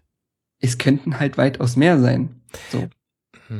Ist ähm, dann das Stadion vielleicht das Problem? Also zwei mögliche Probleme. Entweder falsches Stadion. Ich erinnere mich an Olympiastadion bei den Bayern, ähm, wo man auch jetzt einen Quantensprung hin zur Allianz Arena merkt. Und ihr habt halt einfach auch diese riesige Schüssel mit sehr weitem Abstand äh, zum Spielfeld. Jeder, der schon mal da war, weiß, was ich meine. Oder, vielleicht kommt das auch noch dazu, auch schlechte Selbstvermarktung. Ähm, schlechte Selbstvermarktung würde ich eher unterschreiben, weil es in den letzten Jahren vermarktungstechnisch halt wenig gab. Ähm, ich meine auch in der Außendarstellung. Ja, absolut, klar, ja, absolut. Das, äh, ich war zum Beispiel, beispielsweise war ich äh, bei einer Pressekonferenz zum Beispiel dabei oder ähnliches. Und andere Verantwortliche von anderen Vereinen sind freundlicher zu den Presseleuten. Das ist einfach das generelle Auftreten, was man irgendwo nie wirklich verkaufen konnte. Und äh, da spreche ich auch wieder die mangelnden Gesichter an. Also man wusste nicht, wofür steht denn Hertha, wofür sollte man denn überhaupt werben oder wofür sollte man denn sein Gesicht herzeigen. Ähm, also vermarktungstechnisch gab es wenig, weil der Verein an sich überhaupt irgendwo eine Struktur finden musste nach dem, nach den Abstiegen und äh, den neuen Trainern und so weiter. Also klar, daran liegt's auf jeden Fall. Ähm, falsches Stadion würde ich nicht sagen. Ähm, dieser diese Frage stellen sich Hertha-Experten seit Jahren und Jahrzehnten, was mehr Sinn macht, ob man das Olympiastadion weiterführt oder da drin halt weiter äh, spielen wird oder ob man sich ein eigenes Stadion zu äh, ähm, legen möchte. Dieter Hönes hat damals eine Studie beantragt, wie es dann mit einem Standort wäre und Interesse und all dem, also der Machbarkeit. Diese Studie wurde abgebrochen, weil er dann aber nicht mehr am Amt war. So. Mhm. Ähm, ich, ich, ich gehe äh, der Theorie nach, dass ein neues Stadion nicht dafür sorgen würde, äh, dass Hertha attraktiver werde, weil das Olympiastadion einfach eine Marke an sich schon mal ist. Also wenn man auf die großen Vereine, äh, auf die großen Bundesliga-Stadien der äh, einfach guckt, dann ist das Olympiastadion ganz weit oben dran, weil es einen Wiedererkennungswert hat, weil das äh, Historie hat und ähm, ich glaube tatsächlich, dass das kein Punkt ist, der Hertha in der Vermarktung ähm, schaden würde. Naja, wobei eine Wiedererkennung wegen der gelben Wand äh, was Besseres ist als Wiedererkennung, weil es halt das Olympiastadion ist. Weiß nicht, David, wie mhm. du das siehst jetzt. Du hast ja auch so den Blick von außen wie ich. Also für mich ist äh, Olympiastadion Berlin äh, genau einmal im Jahr lässt es mein Herz höher schlagen. Das ist, wenn DFB-Pokalfinale ist. Ich muss, äh, also hartes klingt sagen, dass es mir da genauso geht. Ähm, Tja, ich und ähm, um, vielleicht mache ich es damit jetzt noch schlimmer. Ähm, ich habe ehrlich gesagt, äh, wenn ich ans Olympiastadion denke, immer die äh, denke die die riesigen vollen Kurven voller schwarz-gelber Anhänger äh, vor Augen, wenn wir dort auswärts spielen. Aber das ist natürlich nur rein subjektiv. Hm. Ich kann ja die Meinung auch total. Ja, der, der Punkt ist, ich kann die Meinung ja auch total verstehen. Ähm, kann ja aber jetzt auch nur das subjektiv weitergeben, was ich halt denke und was nee, auch viele klar. andere denken. Ähm, es ist ein Thema für sich irgendwo. Mhm. Und äh, was sicher ist, was eine Konstante ist, dass sich das sehr, sehr lange nicht, nicht ändern wird. Denn es, liegen ganz, äh, es liegt ein ganz anderer Fokus äh, da, als sich ein neues Stadion zu bauen. Ganz klar. Mhm. mhm. Okay, bevor wir jetzt in so Allgemeinpunkten ähm, weiter verharren, können wir doch, doch mal ein bisschen mehr auf die Saison jetzt noch zurückkommen. Und mich wundert es so ein bisschen, dass äh, gerade Michael Preetz, der ja wirklich auch viel einstecken musste, an seiner Stelle würde ich mich jetzt gerade hinstellen und mit beiden Fäusten auf meine Brust trommeln und sagen, schaut mich an, was bin ich für ein geiler Typ. Denn meiner Meinung nach habt ihr die besten Transfers dieser Saison gemacht. Nehmen wir jetzt mal die Bayern ein bisschen raus, aber das ist eh andere Liga. Nicht der erste äh, FC Köln? Äh, nein, ich finde jetzt tatsächlich ähm, zusammen mit Niklas Stark noch eine Verpflichtung, die mich sehr überrascht hat. Dann Darida, Mitchell Weiser und Ibisevic, gut, da hätte ich nicht drauf gewettet, aber den kann man zumindest nach den ersten Spielen dazuzählen. Ich habe es schon in der Saisonvorschau gesagt. Ich war der Einzige, der gesagt hat, nominell habt ihr euch verstärkt. Allerdings muss ich, um der Wahrheit die Ehre zu geben, auch sagen, ich habe euch dann trotzdem auf Platz 17 getippt.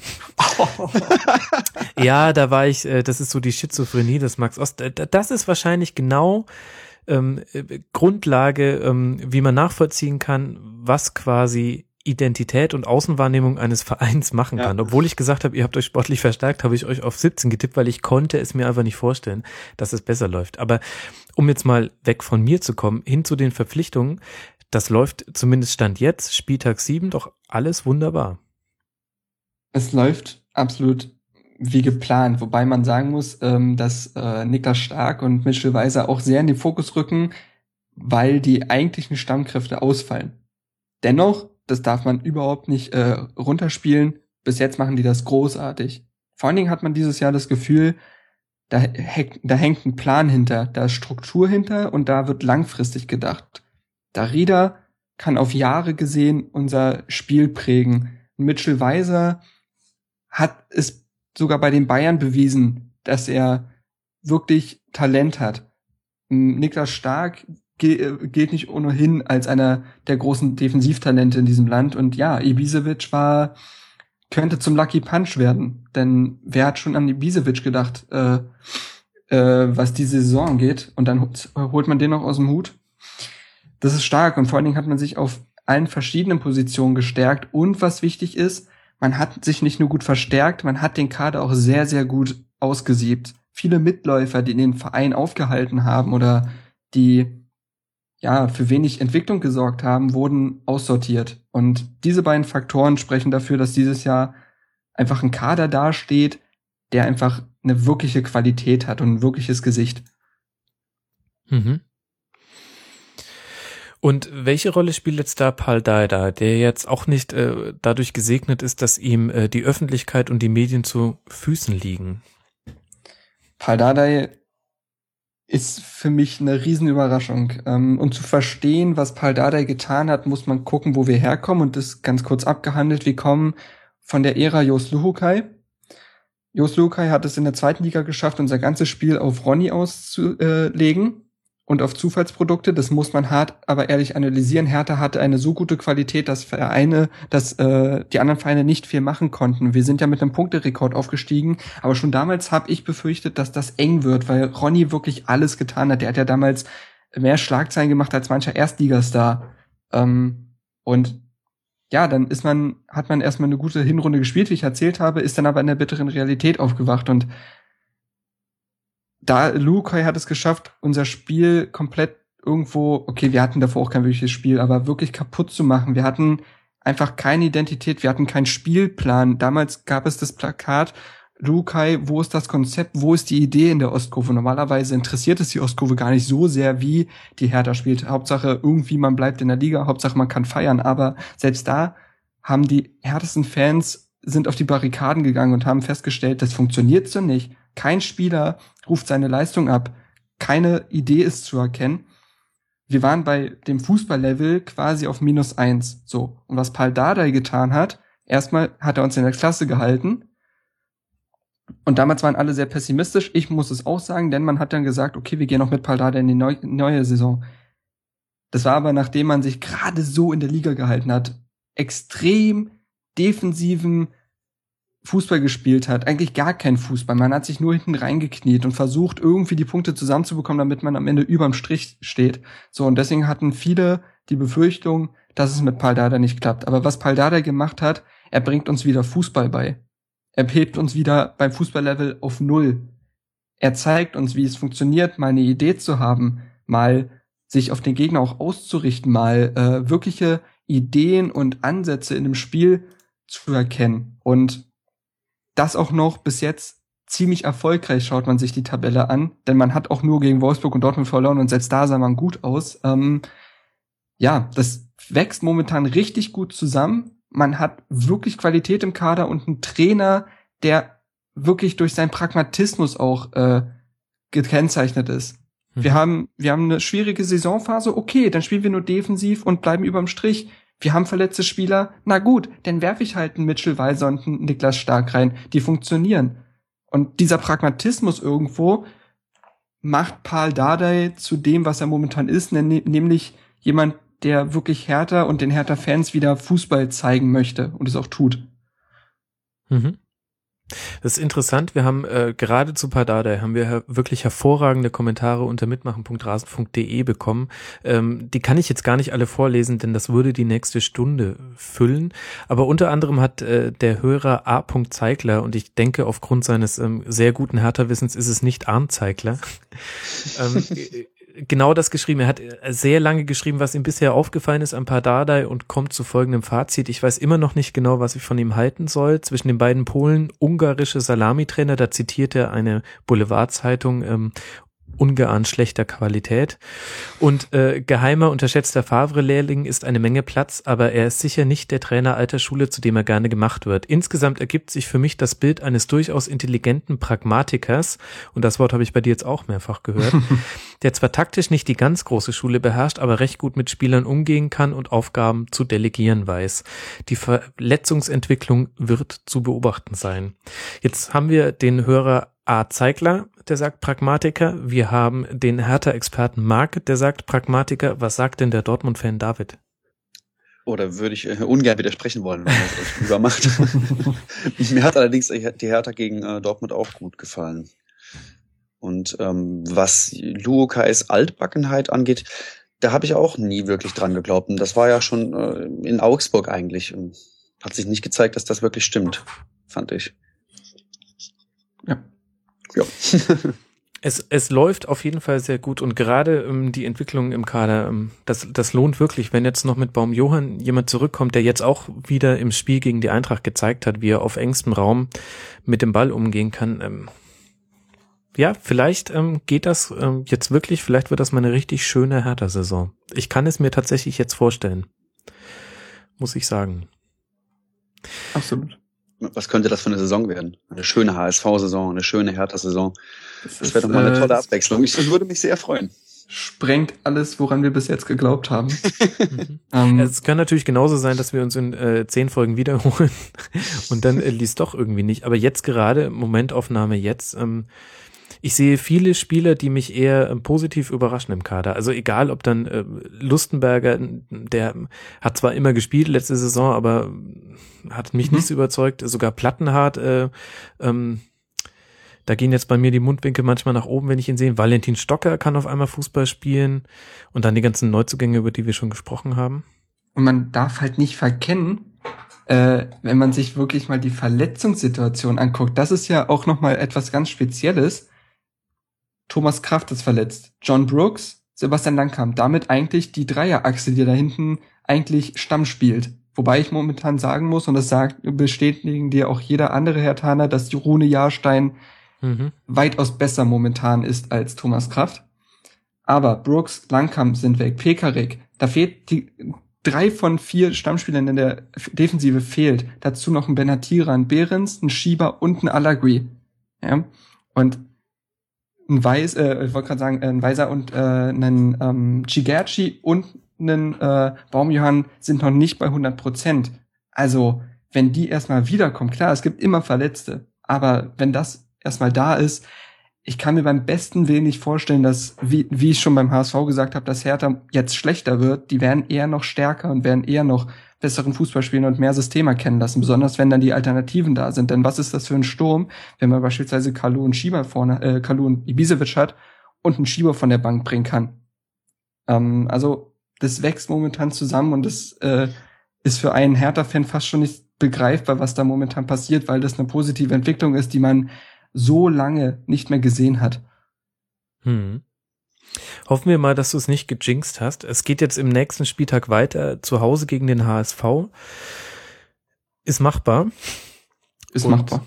Dann kann man äh, nach acht Spieltagen mit 14 Punkten dastehen. Ähm, ja, Wahnsinn, wie das gerade läuft. Ähm, David, fehlt dir jetzt noch irgendeiner der vielen Aspekte, die man zu Hertha ansprechen kann? Aktuell nein, danke.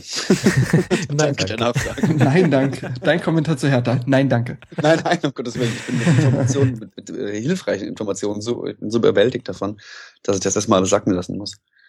Also wirklich, ähm, mir, mir, mir fallen auch während wir reden immer noch neue Fragen ein und ich könnte dich zur Klasse rund um äh, damals die Boateng-Brüder und so weiter fragen, aber ich glaube, für den Moment haben wir jetzt wirklich härter mal äh, schöpfend behandelt. Ich hoffe, die Hörer sehen es ähnlich und ähm, man kann... Ich kann auch sehr gerne nochmal wiederkommen, da habe ich gar kein Problem mit. Sehr gerne.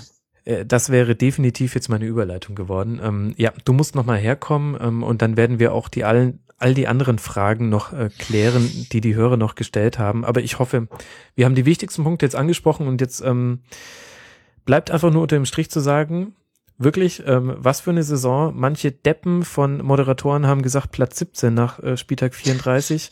äh, all diejenigen sollten am besten nie wieder irgendein Wort über die Hertha verlieren. Bis zur nächsten Woche und zur nächsten Schlusskonferenz.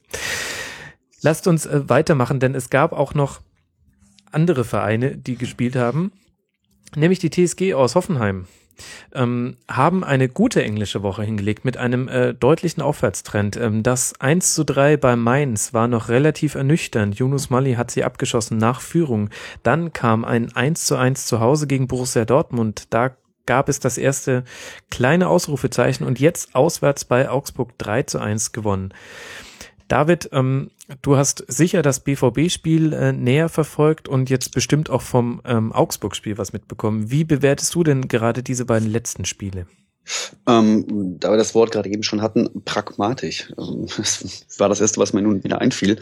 Ähm, ich hatte ein bisschen das Gefühl, dass die, dass Hoffenheim zum Anfang der Saison hin ähm, den Spielstil der letzten Saison kopieren wollte, ohne aber den entscheidendsten oder einen der entscheidendsten Spieler dafür noch in den eigenen Reihen zu haben mit Firmino und sich in den letzten Spielen jetzt eher darauf ähm, verlagert hat, äh, effizienter zu spielen und äh, sauber zu kontern, in den wichtigen Aktionen präzise zu sein. Und ich glaube, dass das auch den Erfolg jetzt aus dieser englischen Woche mit rausgemacht hat. Ähm, sie haben relativ unpräzise eigentlich gespielt insgesamt, wenn man sich die Werte anschaut. Ähm, also haben nicht wahnsinnig viel fürs Spiel gemacht, subjektiv gesehen, wenn man jetzt mal aus diesem optische Dominanzblickwinkel das Ganze betrachten will, aber waren in den entscheidenden Situationen da, haben geschickt gekontert und ihre Chancen genutzt. Und ich glaube, dass ihnen das ganz gut zu Gesicht steht, weil sie dafür auch die richtigen Spieler haben. Mhm. Marc, hast du da irgendwas zu ergänzen? Eigentlich nicht, nein. Ja, wir hatten ja in der letzten Folge sehr ausführlich, ich glaube 43 äh, rekordverdächtige Minuten über die TSG gesprochen. Das wird wahrscheinlich äh, bundesweit äh, zum ersten Mal in einer Fußballsendung außerhalb der lokalen Medien passiert sein. Und ich bin stolz darauf. Und da war Julian ähm, vom Blog neureich-bimbishausen.de schon sehr optimistisch. Und er wurde ja letztlich bestätigt jetzt mit diesem Sieg bei Augsburg. Dennoch unter dem Strich muss man sagen, zwar tolle englische Woche, aber immer noch nur Platz 15. Also, ähm, bevor man da auf dem Bandwagon aufspringt und sagt, äh, die rollen jetzt alles nieder. Ähm, ich ich habe den Eindruck, die TSG ist gerade in der Phase, die kriegen nix geschenkt, die müssen um, um mhm. jeden verdammten Torschuss betteln. Aber dann passiert es halt genauso, wie es jetzt passiert ist, dass sie mal in letzter Minute gegen die Bayern verlieren. Ähm, passiert es aber halt auch, dass man in Augsburg gewinnt, obwohl man, wie David so schön gesagt hat, optisch nicht der Dominantere war. Ja. Ja.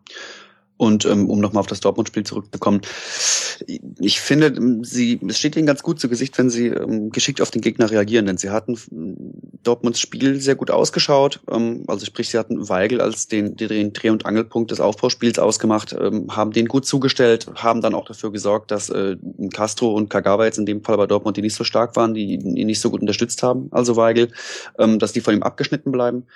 Dafür haben sie die Spieler mit Polanski und Schwegler im Mittelfeld so das kreative Moment sicher fehlt irgendwo, wenn du sonst nur noch in Anführungszeichen Schmied und Rudi hast auf den Außen und dann schon bei den Stürmern bist. Aber warum nicht so spielen? Ja, warum nicht so spielen? Wenn es zum 1-1 reicht gegen Borussia Dortmund, äh, warum eigentlich nicht? Wenn das der Gradmesser ist. ja. Womit wir eigentlich formschön zum nächsten Verein kommen könnten. Borussia Dortmund als ja. ich diese Sendung vorbereitet habe, lief noch das Spiel gegen Darmstadt und ich habe Borussia im vorauseilenden Gehorsam auf Platz drei der englischen Wochentabelle gesetzt mit sieben Punkten. Jetzt ist es am Ende aber doch nur Platz fünf geworden, denn wir haben nach einem sehr überzeugenden 3 zu 0 gegen Leverkusen zu Hause eben jenes angesprochene 1 zu 1 bei der TSG aus Hoffenheim und jetzt das 2 zu 2 zu Hause gegen den SV Darmstadt 98 zu Buche stehen. David, was nun? Tja, ähm, ich muss sagen, dass ich nicht so panisch bin deswegen, denn ähm, die Ergebnisse der englischen Woche, die jetzt nicht ganz so super aussahen, hatten sich für mich schon so ein wenig abgezeichnet, auch wenn ähm, mit dem Leverkusen-Spiel nochmal ein deutlicher Ausreißer nach oben da war. Aber das lag, glaube ich, auch daran, dass Leverkusen noch nicht so richtig in der Saison ist. Ich traue denen mehr zu, aber gegen Dortmund waren sie nicht gut. Und ähm, zudem war Dortmund da auch wesentlich effektiver in seinen Aktionen als in den Spielen davor und auch jetzt danach. Ähm, so gewisse Unsicherheiten in der Abwehr, also sprich relativ naives Verteidigen von Standards, ähm, ganz schlechtes Verhalten bei Flanken. Gerade bei Hummels hat man es jetzt in den letzten drei Spielen gesehen, wo immer was, was angebrannt ist eigentlich. Ähm, sind Dinge, die bei Dortmund nicht so leicht verschwinden werden, glaube ich, da das Personal auch noch das gleiche ist und da individuelle ähm, Geschichten schon auch eine Rolle spielen. In dieser Saison haben sie es eben verstanden, ähm, unter Tuchel diesen Mannschaftsteil wenig aus der Schusslinie zu nehmen. Im vergangenen Jahr haben sie unglaublich hektisch und schnell in die Spitze gespielt, haben früh das Risiko gesucht und viele zentrale Bälle gespielt, äh, immer versucht, die Schnittstelle ähm, in der Viererkette der gegnerischen zu finden, wo ja dann eine recht hohe Wahrscheinlichkeit da ist, dass der Ball schnell zurückkommt auch durchs Zentrum. Das vermeiden sie, weil sie da jetzt viel kontrollieren. Sie überladen geschickt verschiedene Bereiche, sodass sie immer in der Kontrolle bleiben und dann eben seltener die Situation da ist, dass äh, man hoch aufrückt und der Gegner dann mit zweien oder dreien gleich auf die, auf die Abwehr zustürmt. Aber wenn eben dann die Abwehr gefragt wird und die Präzision vorne fehlt, vorne die Bälle verloren werden, dann sind doch wieder häufiger Szenen zu sehen, äh, wo eben Hummels mal eine Flanke unterläuft, wo äh, wie heute ein bisschen Chaos bei einem Standard herrscht oder naja, die Dinge, die man von Dortmund eben so kennt. Insofern glaube ich, dass der Saisonstart eine sehr schöne Sache war und aufgezeigt hat, was äh, Tuchels System ähm, denn so leisten kann, dass aber ähm, sich beim BVB auch die ganze Geschichte wieder ein wenig einpendeln wird. Mhm. Sprich, Platz drei ist sicherlich ein ambitioniertes und ein gutes Ziel und äh, wenn der BVB den am Schluss erreichen würde, wäre ich auch sehr glücklich. Aber mehr, da sollte man vorsichtig sein, glaube ich da jetzt sogar du den Namen Hummes mehrmals in Zusammenhang mit ähm, defensiven Fehlern und Schwächen genannt hast, äh, muss ich die Frage stellen. Ist es tatsächlich so, dass Hummes gerade negativ ein bisschen abfällt oder ist das vielleicht eine Überreaktion des Betrachters, weil Hummes halt derjenige ist, der wiederum auch ähm, intern öffentlich kritisiert und so ein bisschen das Gesicht der Mannschaft ist? Also tun wir ihm da Unrecht, wenn wir jetzt sagen, ähm, er steht da hinten drin auch immer wieder schlecht oder kann man das halt auch einfach nicht wegdiskutieren? Sehr gute Frage. Ähm, ich glaube, dass das stimmt, was du sagst, denn ähm, wenn man vom BVB weggeht und zur Nationalmannschaft hin, wo er ja auch einer der, ähm, sage ich mal, ja, geradlinigeren Spieler ist in der Außendarstellung. Ähm, da habe ich auch manchmal das Gefühl, jetzt wenn wir an die WM zurückdenken oder an die Vor-WM-Zeit, dass er da etwas kritischer gesehen wird als andere Zeitgenossen. Beim BVB könnte es auch so sein. Ähm, ich habe mich selbst gerade gefragt, warum ich ausgerechnet ihn rausgegriffen habe, denn ich fand ihn auf keinen Fall den schlechtesten Spieler oder ähm, mhm. ein Element, das die Dortmunder Defensive jetzt destabilisieren würde. Das wäre, das wäre Wahnsinn natürlich. Aber ähm, da kann schon was dran sein, ja. Wobei, wie gesagt, in aller Deutlichkeit er da nicht der Einzige ist oder nicht mal der, der Hauptproblemfaktor oder sowas ist, der individuell ähm, das Niveau nach unten zieht. Das ist schon eine systemische Sache, wo dann vielleicht äh, individuelle Schwächen eher entblößt werden. Mhm. Denn man darf nicht vergessen, wenn Dortmund einen Konter bekommt, dann ist es fast immer eins gegen eins oder zumindest drei gegen zwei aus eigener Sicht. Das ist dann mhm. halt auch häufig schwierig. Ja, vielleicht liegt die Wahrheit darin, wie Thomas Tuchel ihn jetzt bewertet hat äh, nach dem Darmstadt-Spiel, wo sich Mats Hummels im Feed-Interview sehr erbrust gezeigt hat über das äh, mhm. Abwehrverhalten seiner Kollegen und Thomas Tuchel dann gesagt hat, na, da wird er sich schon auch mit eingeschlossen haben. Wir haben das alle zusammen schlecht verteidigt. Vielleicht ist das tatsächlich die Wahrheit. Ähm, äh, es liegt nicht an einzelnen Spielern, sondern es ist das Produkt einer Summe. Ja, zwingend. Zumal ähm, bei Hummels auch nicht der Eindruck entstehen sollte, dass er die anderen kritisiert und da als Leitwolf auftritt, der jetzt äh, die, die Jungs zusammenstaucht, die da Mist spielen. Denn ähm, auch wenn natürlich jetzt Facebook-Kommunikation und sowas kein Gradmesser dafür ist, wie, wie ein Spieler tickt, wird er, glaube ich, auch vom Dortmunder Umfeld, und da, da stimme ich äh, überein, als sehr selbstkritischer Spieler vor allem wahrgenommen, der sich zum Teil, wenn er einen individuellen Fehler macht, nach Spielen regelrecht selbst zerreißt auf, äh, auf Facebook. Das kenne ich persönlich so von keinem anderen Spieler. Was daran liegt, dass ich nicht viele, viele Social-Media-Kanäle von Spielern abonniert habe, aber ich denke mal, dass das relativ außergewöhnlich ist, was er da an Kommunikation betreibt. Ja, wobei er auf dem Platz schon derjenige ist, der auch seine Mitspieler ja. zusammenpfeift. Also das ist mir in dieser Saison mehr aufgefallen als äh, noch in den letzten äh, Spielzeiten, mhm. muss ich sagen. Ähm, öffentlichkeitswirksames Zusammengestauche, würde ich es einfach mal sagen. Sehr gestisch ja. untermalt. Ja, ja, es ist eine Geschmacksfrage. Ich muss sagen, dass ich kein riesengroßer Fan von sowas bin. Und natürlich hängt gerade bei Hummels passt äh, die Bemerkung immer auch an der eigenen Leistung, ob man sowas dann wirklich machen sollte. Auf der anderen Seite sehe ich, ähm, gerade jetzt, wo die erste Anfangseuphorie und mit den Leistungen beim BVB verschwindet, schon auch eine Notwendigkeit, ähm, so aufzutreten oder zumindest Reizpunkte zu setzen, wie man so schön sagt. Denn beim BVB ist vieles, was schlecht läuft, eine Kopfsache. Ähm, denn die letzten Spiele, gerade Hoffenheim, fällt mir da ein und auch heute, die krankten ja nicht daran, dass da Dinge, die vorher funktioniert haben, nicht mehr funktionierten plötzlich. Als Vergleich jetzt zum Klopp System aus dem letzten Jahr, sondern vielmehr, dass man Dinge, die zuvor geklappt haben, nicht mehr so konsequent gemacht hat. Und das ist eine Sache, wo man dann vielleicht als Kapitän doch aktiv werden sollte. Die Frage ist dann natürlich, ob das so passieren muss, dass wir das sehen, oder ob man das, wie Tuchel ja ähm, beim Hoffenheim-Spiel auch andeutete, dann in der Pause in der Kabine passiert. Mhm. Ja, ich will jetzt auch das Thema Hummels nicht größer machen, ähm, als es ist. Ähm, das brauchen wir jetzt nicht machen, aber vielleicht ähm, hilft es auch, äh, den Blick auf die Offensive zu richten. Denn ich glaube, das meinst du ja auch, wenn du sagst, dass auch einfach einige Dinge nicht passieren. Ähm, das war jetzt sowohl gegen die TSG als auch gegen Darmstadt und auch gegen Hertha. Das wird Marc wahrscheinlich uns bestätigen können. Beides mhm. mal oder alle in allen drei Spielen so. Es auch Hannover. Die, auch Hannover. Es hätte die Möglichkeit gegeben, den Sack früher zuzumachen. Und jetzt lassen wir mal Schiedsrichterfehlentscheidungen. Ähm, da hatte Dortmund ein bisschen Pech zugegeben. Das lassen wir jetzt mal außen vor. Aber dennoch, es waren Chancen da und die werden nicht verwertet. Und gleichzeitig habt ihr aber ähm, den zweiterfolgreichsten Knipser der Bundesliga-Saison vorne drin. Wie passt denn das zusammen? Ähm, wobei man da sagen muss, wenn man sich Aubameyangs Chancen anschaut, oder die Tore vielmehr, ähm, er hat Elfmeter-Tore dabei, ich glaube mhm. zwei oder drei. Drei, glaube ich, ja. Drei. Und ähm, viele seiner Chancen sind ganz klare Dinge. Also wo er entweder äh, allein auf den Tormann zuläuft oder jetzt nach dem System dass der BVB dieses Jahr spielt, wo die Außenverteidiger stark überlaufen, viele Pässe in den Rücken der Abwehr gespielt werden, schon von der Grundlinie. Da waren häufig Situationen da, wo er einfach den Ball nur noch einschieben musste. Mit Ginter, dem neu äh, entdeckten Superflügelstar, ist das dann alles vielleicht auch ein bisschen einfacher, ohne Aubameyangs Leistung abwerten zu wollen. Aber das Problem sind, glaube ich, nicht diese systemisch, sage ich jetzt mal, herausgespielten Chancen mit den Überladungen, mit den, mit den ähm, Flügelwechseln, Wir haben es jetzt in der letzten Zeit, glaube ich, häufiger gesehen. Kagawa spielt einen Wechsel auf Ginter oder den anderen Außenverteidiger und der Ball kommt dann zurück in den Strafraum. Es wird immer sofort gefährlich.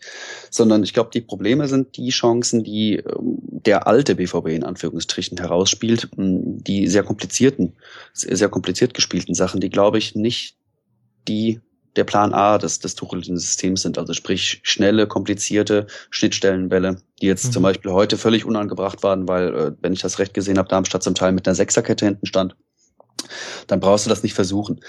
Das lag jetzt zwar in den letzten Spielen auch daran, dass dann vielleicht Reus zurückkam, der noch nicht wieder voll da ist und dann häufiger mal eine überhastete Aktion abgeschlossen hat. Aber generell ist schon so eine Tendenz beim BVB da, äh, in alte Muster, glaube ich, zu verfallen und komplizierte, sehr risikoreiche Bälle zu spielen, wenn der Plan A nicht sofort aufgeht. Und das spiegelt sich dann auch darin wieder, dass viele schlechte Chancen ähm, abgeschlossen werden. Denn wir haben in jedem Spiel, glaube ich, 16, 17 oder über 20 Schüsse zum Tor. Aber doch mit Ausnahme des Leverkusen-Spiels, wo es wirklich wie am Schnürchen lief und Leverkusen auch genau die Räume angeboten hat, die Dortmund, in, denen Dortmund am stärksten ist. Aber davon abgesehen ähm, hatten wir in den letzten Spielen schon äh, immer ein krasses Missverhältnis zwischen äh, Torchancen und guten Torchancen, fand ich. Mhm. Die guten Torchancen wurden dann genutzt, dann sieht es am Ende super aus, aber man sieht eben jetzt so langsam auch dann, dass äh, das nicht so bleiben muss. Ja, aber ich finde es äh, nett, dass du schon das klassische BVB 2015 äh, Tor angesprochen hast. Die lange Flanke aus dem Halbfeld und dann die Volley-Ablage in die Mitte. Das hat man jetzt so oft gesehen. Ähm, wird langsam mal Zeit, dass sich die Abwehren drauf einstellen, aber vielleicht ist es auch einfach schwierig zu verteidigen. Ja, und dann haben wir vorne drin einen Marco Reus, der jetzt zweimal ausgewechselt wurde, gegen Hoffenheim und gegen Darmstadt und bei dem Tuche sagt, ähm, da hängt gerade ein bisschen Sand im Getriebe. Trifft's ja eigentlich sehr gut, weil es ist ja jetzt auch nicht die Riesenformkrise. Es ist ja nicht so, dass er vollkommen abfällt, aber irgendwas fehlt da gerade zu den 100 Prozent. Ist wahr, ist wahr. Ich bin einerseits zwar froh, dass er Reus äh, auch mal auswechseln kann und sich auch traut, ihn auszuwechseln, ähm, wenn er nicht so gut spielt und offensichtlich auch physisch noch nicht, nicht auf der Höhe ist wieder nach der Verletzung. Ähm, Im letzten Jahr wäre es vielleicht anders gewesen, als man die Punkte viel dringender brauchte und nicht so unbefangen daher spielen konnte wie jetzt. Ähm, andererseits, was mich ein bisschen irritierte, war, dass man bei Reus nicht das Gefühl hatte, oder zwar auch, ähm, aber nicht hauptsächlich das Gefühl hatte, dass da eine mangelnde Frische oder sowas in der Richtung der Grund für äh, die Auswechslung war, sondern ganz schwache Entscheidungen. Ähm, schon gegen Hoffenheim war wieder dieses schnelle äh, in die Spitze spielen da, was ich ansprach. Ähm, ich weiß nicht, ob es daran liegt, dass Reus jetzt vermehrt über die rechte Seite kommt ähm, und im Prinzip weniger an den Kombinationen teilnimmt, die letztlich zu der Spielverlagerung auf rechts führen, mhm. sondern eher ausführen soll, ob er da nicht so ins BVB-Spiel eingebunden ist, wie, wie er das braucht, dass das ähm, übersteigt dann meine taktischen Kenntnisse. Aber es ist nicht zu leugnen, dass er derzeit noch ein bisschen im Schatten anderer BVB-Spieler steht. Vielleicht auch deswegen, weil die so stark auftrumpfen. Denn Reus mhm. hatte in den letzten Jahren auch immer mal wieder schwächere Phasen, wo er auch überhastet gespielt hat, wo er unpräzise gespielt hat, wo man ihm angemerkt hat, wenn er physisch nicht voll da ist. Ähm, aber da fiel es nicht so ins Gewicht, behaupte ich jetzt mal, weil er A mit Abstand der beste Offensivspieler des BVB gewesen ist und dann damit auch noch immer der effektivste. Mhm. Auch wieder nicht schwierig gewesen natürlich im letzten Jahr, denn da ist der BVB ja bekanntermaßen nicht sehr effektiv mit seinen Chancen umgegangen. Aber jetzt, wo man den Vegetariern hat, ähm, Aubameyang, der die ganzen hundertprozentigen Dinger dann noch alle mal wenigstens macht, das ist ja im letzten Jahr auch nicht so gewesen, dass das der BVB immer zustande gebracht hat, dass da dann ähm, vielleicht man Reus auch automatisch ein bisschen kritischer sieht. Mhm. Was ja ein, ein, Luxus wäre dann in dem Fall. ich versuche es zumindest so zu sehen. meine Ferndiagnose, Achtung, äh, zwei Drittel Halbwissen, aber äh, meiner Meinung nach hat Reus äh, taktisch gesehen ein Problem mit den aufrückenden Außenverteidigern. Irgendwie steht er manchmal ein bisschen komisch positioniert. Wenn man das Spielfeld nach den äh, Pep Guardiolaschen vertikalen Korridoren unterteilt, dann wird man schier mhm. wahnsinnig, wie oft er im falschen Korridor steht. Also Pep äh, spielt angeblich eben so, dass die Korridore immer einzeln besetzt sein sollen, bla bla bla. Und ähm, irgendwie habe ich immer das Gefühl, also es wird immer auf der Reus-Seite ganz schön eng, wenn der Außenverteidiger aufrückt, weil er da nicht so das Gespür hat, sich fallen zu lassen. Ist aber wie gesagt eine Ferndiagnose so, mhm. auf Basis meiner Beobachtung. Aber das sehe ich genauso, ja. Gerade das Zusammenspiel mit den Außenverteidigern hat mir gegen Hoffenheim gar nicht gefallen und ich war auch äh, dann recht froh, als er ausgewechselt worden ist, denn ja, das mhm. ist vielleicht auch nicht gut, wenn man in so einer Phase dann ähm, zwingend zum, zum äh, Heilsbringer gemacht wird, indem man in, in einer schlechten Form die bis bis zum Schluss draufgelassen wird. Dortmund hat ja jetzt ein paar junge Spieler und vielleicht nicht den, den Riesendruck als Bayern-Verfolger nach der letzten Saison sofort alles zu gewinnen, auch wenn man sich da natürlich jetzt wieder ein bisschen reingespielt hat mit den ersten äh, Ergebnissen. Aber vielleicht ist es jetzt auch dann mal der, ist der Zeitpunkt günstig, dann häufiger einen Janosai reinzubringen und einen Hofmann, mhm. der im letzten Jahr bei Mainz auch nicht so viel zeigen konnte wegen Verletzungen und Pipapo. Und ich finde es eigentlich ganz gut wenn man mhm. Reus auch ein bisschen entlastet, zumal äh, die Verletzungsanfälligkeit bei ihm immer ein Thema ist. Ähm, äh, Bayern, ich hatte mich da auf Twitter mal mit äh, Herrn Ösfeld drüber unterhalten. Mhm. Ed Dembowski bei Twitter, der sagte, äh, dass Reus der neue Robben werden könne des BVB. Äh, und zwar in dem Sinne, dass man langsam lernt, wann man ihn bringen kann und wann nicht und wann man ihn besser schont und da über eine Kaderbreite und über äh, auch mehr oder einen steigenden Mut junge Spieler reinzuwerfen, wie Hofmann jetzt zuletzt ähm, auch Reus davon profitieren kann. Und vielleicht haben wir das ja mit diesen Auswechslungen dann schon gesehen. Mhm. Und man muss auch sagen, unter dem Strich, wir reden jetzt gerade so, als wärt ihr irgendwie äh, auf Platz 8 in der Tabelle, aber tatsächlich ja Platz 2 und ungeschlagen. Als eines von, ich glaube, ähm, drei Teams in den ersten drei deutschen Ligen. Es dürften nur noch Bayern, äh, Dortmund und Dynamo Dresden dürften noch ungeschlagen sein, wenn ich mich da jetzt nicht täusche. Mhm. Genau, es ist wie immer Jammern auf hohem Niveau beim BVB. naja gut, letzte Saison ja nicht so wirklich. Aber ich habe so ein bisschen den Eindruck, äh, Marc, ich weiß nicht, wie du das siehst, äh, ob du überhaupt noch anwesend bist. ähm, ich schlaf schon. Nee, nee, der, der Heimnimbus von Dortmund ist so ein bisschen am Wackeln, denn äh, auch nach eurem 1 zu 2 Anschlusstreffer mhm. in Dortmund ähm, roch es schon ganz schön nach 2 zu 2. Und das gab es ja jetzt gegen Darmstadt wieder ein eigentlich vollkommen dominantes Spiel, natürlich durch eine Standardsituation, aber halt unter dem Strich wieder weggeschenkt. Ich habe so den Eindruck, da bricht so ein bisschen das, was man früher hatte mit, naja, vor der Südtribüne, da brauchst du gar nicht erst antreten, das bricht gerade so ein bisschen weg. Oh, das ist natürlich wieder wie bei so vielen Themen, die wir bis jetzt hatten, wo wir halt nicht den ganz klar, die ganz klare Lösung dafür haben. Ähm, ich kann dann meinen Eindruck vom Hertha-Spiel schildern. Dortmund hat uns im Griff. Absolut.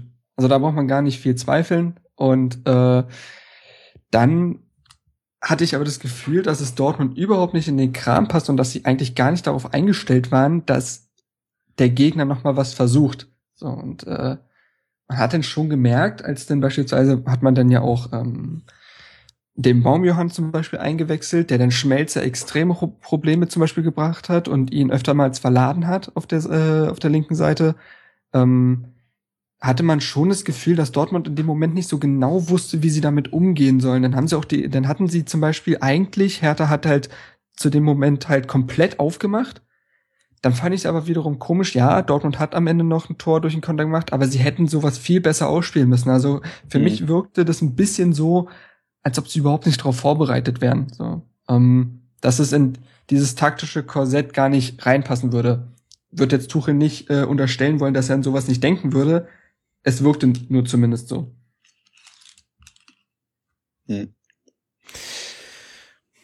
Nun ja, im, im Nachhinein ähm, jammern auf hohem Niveau. Es lässt sich nicht endgültig klären. ja. Wir haben noch äh, vier Teams äh, vor uns, über die wir noch sprechen müssen. Lasst mal äh, weitergehen, ähm, denn zu Dortmund werden wir sicher in der nächsten Folge auch noch ausführlich reden, wenn es zum äh, Klassiker kommt, äh, Bayern gegen Dortmund, das 17:30 Spiel am nächsten Sonntag. Wir müssen mal gucken, ob es eine Schlusskonferenz noch am Sonntag oder Montag gibt, je nachdem, ob ich noch Karten kriege. Wenn es irgendjemand versteht, dann ihr Hörer da draußen. Und damit kommen wir zum nächsten Verein. Bayern 04 Leverkusen mit sechs Punkten nach drei Spielen und insgesamt stehen sie auf Platz fünf in der Tabelle. Sie haben gespielt auswärts 0 zu 3 beim BVB, dann zu Hause gegen Mainz 05 gewonnen und jetzt auswärts bei Werder Bremen. Und ich weiß nicht, was ihr jetzt mitnehmt aus diesen drei Spielen, Marc. Ähm, es ist nicht so die Hammerthese, aber man sieht recht deutlich an den äh, letzten drei Spielen, bieten sich bei Leverkusen Lücken in der Offensive, also sprich in der gegnerischen Defensive, dann kriegen sie auch definitiv immer Chancen rausgespielt und die nutzen sie dann. Absolut, ja. Ähm, ich muss sagen, äh, ich hatte tatsächlich gar nicht mit so einer erfolgreichen englischen Woche gerechnet, weil bis jetzt äh, ich finde, Leverkusen sehr dadurch aufgefallen ist, dass sie halt keine Konstanz bewiesen haben. Ähm, aber das haben sie, diesen Teufel haben sie so ein bisschen äh, ausgetrieben bekommen. Und wie du schon sagst, ähm, offensiv ist das wirklich äh, schon brachial, was sie da an Qualität jetzt haben. Ich glaube, da das liegt halt auch an den wirklich zahlreichen Neuzugängen, die jetzt halt immer besser werden. Ein Chicharito, der jetzt endlich mal auch jemand ist, der ähm, nach gescheiterten Vers Versuchen wie Drimmitsch oder so halt eine ernsthafte Alternative im Sturm ist zu Kiesling. Mhm. Äh, Memedi kann sich mit seiner Rolle arrangieren, was ich nicht unbedingt vermutet hätte. Ja, und Kevin Campbell wird jetzt immer besser werden. Ähm, dass er unter äh, Roger Schmidt wieder zu alter Stärke finden könnte, das wird, glaube ich, ja, wird nicht vielen verborgen gewesen sein und es wird auch relativ klar ich denke mal, er kann sich auch noch absolut weiterentwickeln, weil er jetzt halt ein weitaus höheres Niveau halt spielt als damals noch unter Roger Schmidt.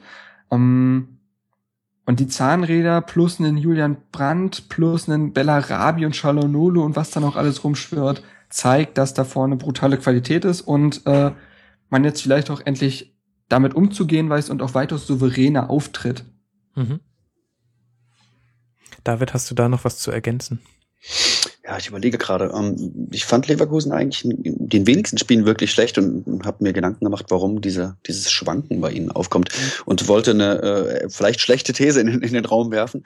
Und zwar ist es vielleicht ähm, bei diesen sehr pressing ja, dass, dass sie schwanken. Denn ich hatte auch beim BVB im letzten Jahr ein bisschen das Gefühl und auch bei anderen Mannschaften, die ähnlich wie äh, Herr Schmidt, dass bei Leverkusen tut, spielen, ähm, dass die Gegner brauchen, wie du gerade schon sagtest, die ihnen ein bisschen die Räume anbieten oder die Probleme mit dem Spielaufbau haben, wie jetzt Bremen die man mm, eben mit sowas auch besser unter Druck setzen kann und dass äh, andere Teams da vielleicht ein besseres Mittel gegen haben und daher das Schwanken kommt.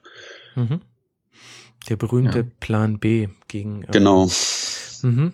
Ja, da haben wir auch schon in der letzten Saison viel drüber geredet.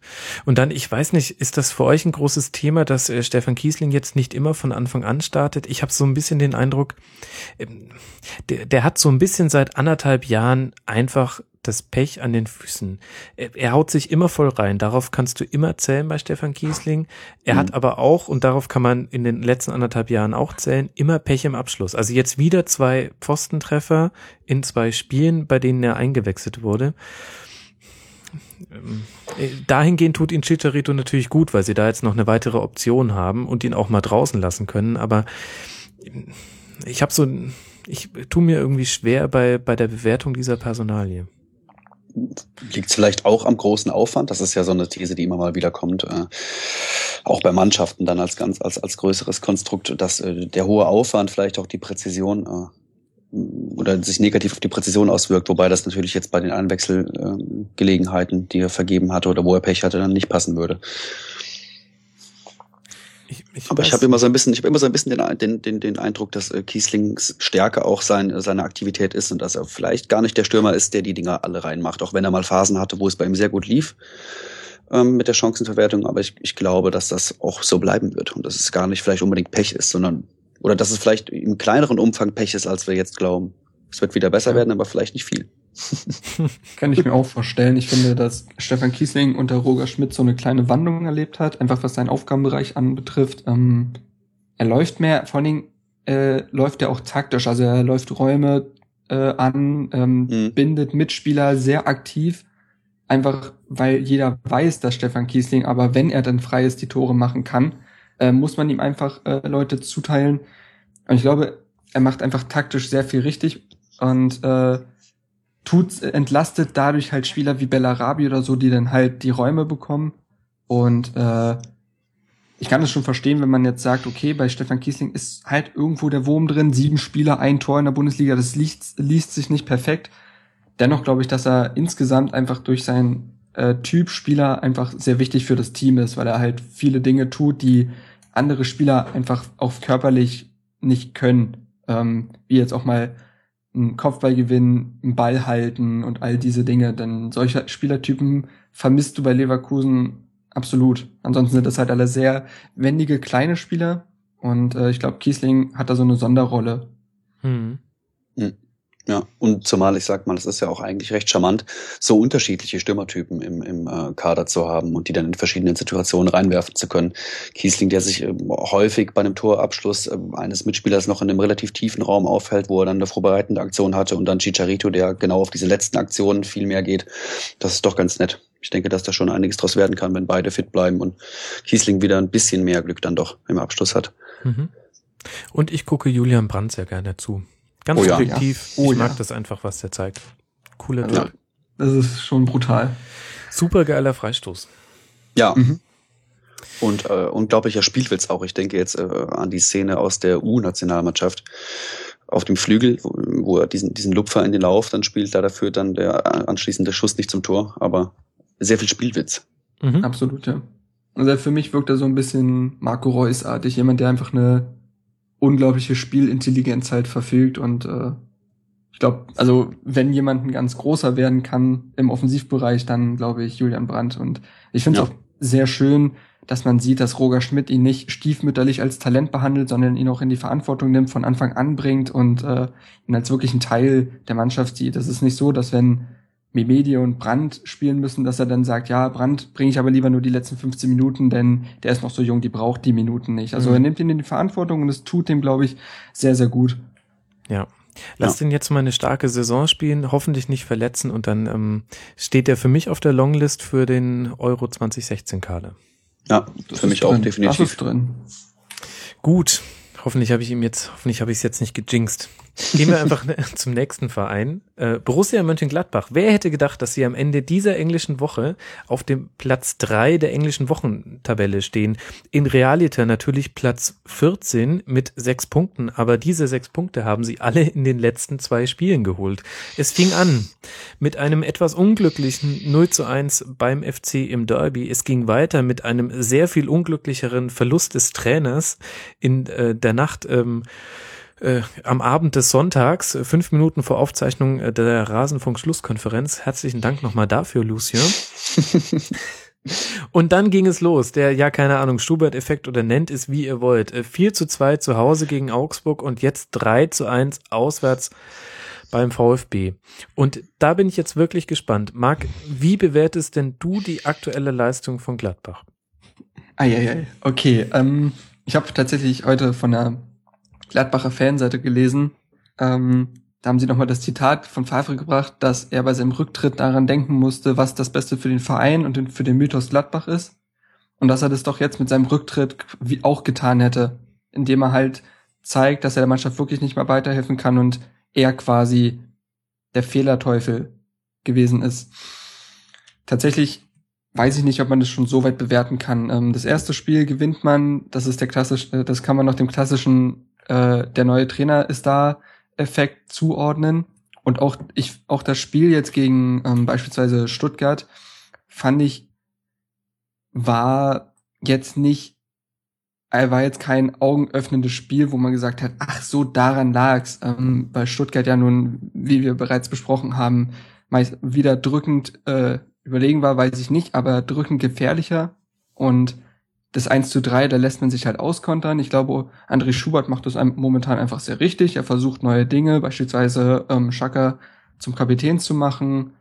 Und äh, Raphael blüht jetzt unter ihm wieder auf und er bringt halt manche Spieler rein, die unter Favre dann eher raussortiert wurden und Gladbach spielt jetzt nicht mehr, es spielt jetzt sicherlich nicht den Fußball, den sie bereits unter den besten Zeiten von Favre gespielt haben. Vielleicht tat ihnen einfach die Luftveränderung gut.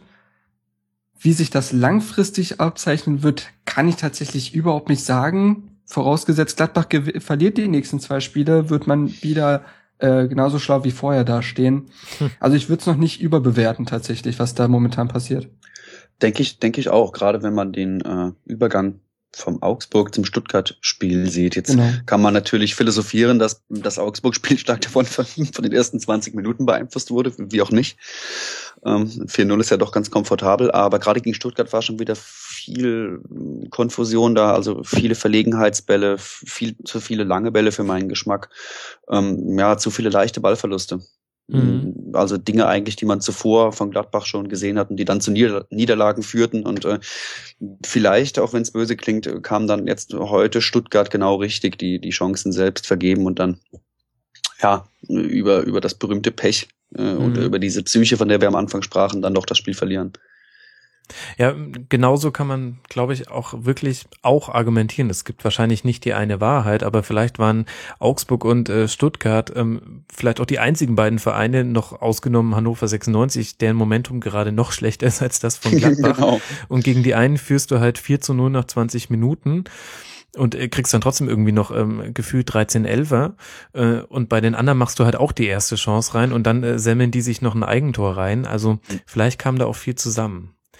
Das äh, weitere Programm für Gladbach ist auf jeden Fall tough. Es geht jetzt oh, erstmal ja. zu Hause gegen Manchester City, dann zu Hause gegen den VfL Wolfsburg, auswärts bei der Eintracht nach der Länderspielpause, dann auswärts bei Juve und dann innerhalb von vier Tagen zweimal gegen Schalke, einmal zu Hause in der Bundesliga und dann auswärts im Pokal. Danach oh. werden wir ein bisschen schlauer sein, ja. genau, das ist, genau das ist das Ding, ne? Äh, das sind alles Partien, die Gladbach verlieren kann. Ja. Besonders mit dieser Instabilität, die diese Mannschaft jetzt halt durch die, äh, durch den Abgang von Favre halt auszeichnet. Ähm, gleichzeitig kann es jetzt aber auch ein Wachmacher gewesen sein. Aber ich sehe da, also hätten sie jetzt halt äh, dankbare Gegner bekommen, ja, Spiel, äh, Vereine, die vielleicht ähnlich dastehen oder die einfach von der Qualität her nicht so gut sind, aber das ist schon brutal, was da auf einen zukommt und äh, da kann man auch ganz geknickt aus dieser Phase rausgehen. Na, soll ich dir sagen, wann sie diese dankbaren Gegner hatten? Am Mittwoch FC Augsburg und am Samstag VfB Stuttgart. Eben, eben. Äh, also de dementsprechend äh, waren das eventuell, okay, ist jetzt ein bisschen zu hart, aber so ein bisschen waren es auch Pflichtsiege, sage ich jetzt mal, wenn man halbwegs ähm, entspannt in die nächsten Wochen gehen will. Also ähm, ja. sie haben jetzt auch ja. wirklich äh, aus allen Spielen das geholt, was sie holen mussten und ähm, gegen Köln, gut, das ist immer ein Sonderfall als Gladbach. Mhm. Nun ja, jetzt haben wir mit Schalke schon äh, das einzige Team genannt, das zusammen neben dem FC Bayern alle drei Spiele der englischen Woche gewonnen hat. In der Und keiner weiß warum. keiner weiß warum. Nee, ich dachte, ihr erklärt mir das jetzt gleich warum. Oh. Stehen auf Platz drei der Tabelle mit äh, 16 Punkten nach sieben Spieltagen und haben gewonnen. Auswärts beim VfB 1 zu 0, zu Hause gegen die Eintracht 2 zu 0 und jetzt auswärts beim HSV 1 zu 0. Mark, Unterwert, Überwert, ist es eigentlich wichtig? Geht es nicht eigentlich nur um die Punkte? Was sagt man dazu? Mm, ich glaube, im fußballverrückten Gelsenkirchen kann es nie nur um die Punkte gehen.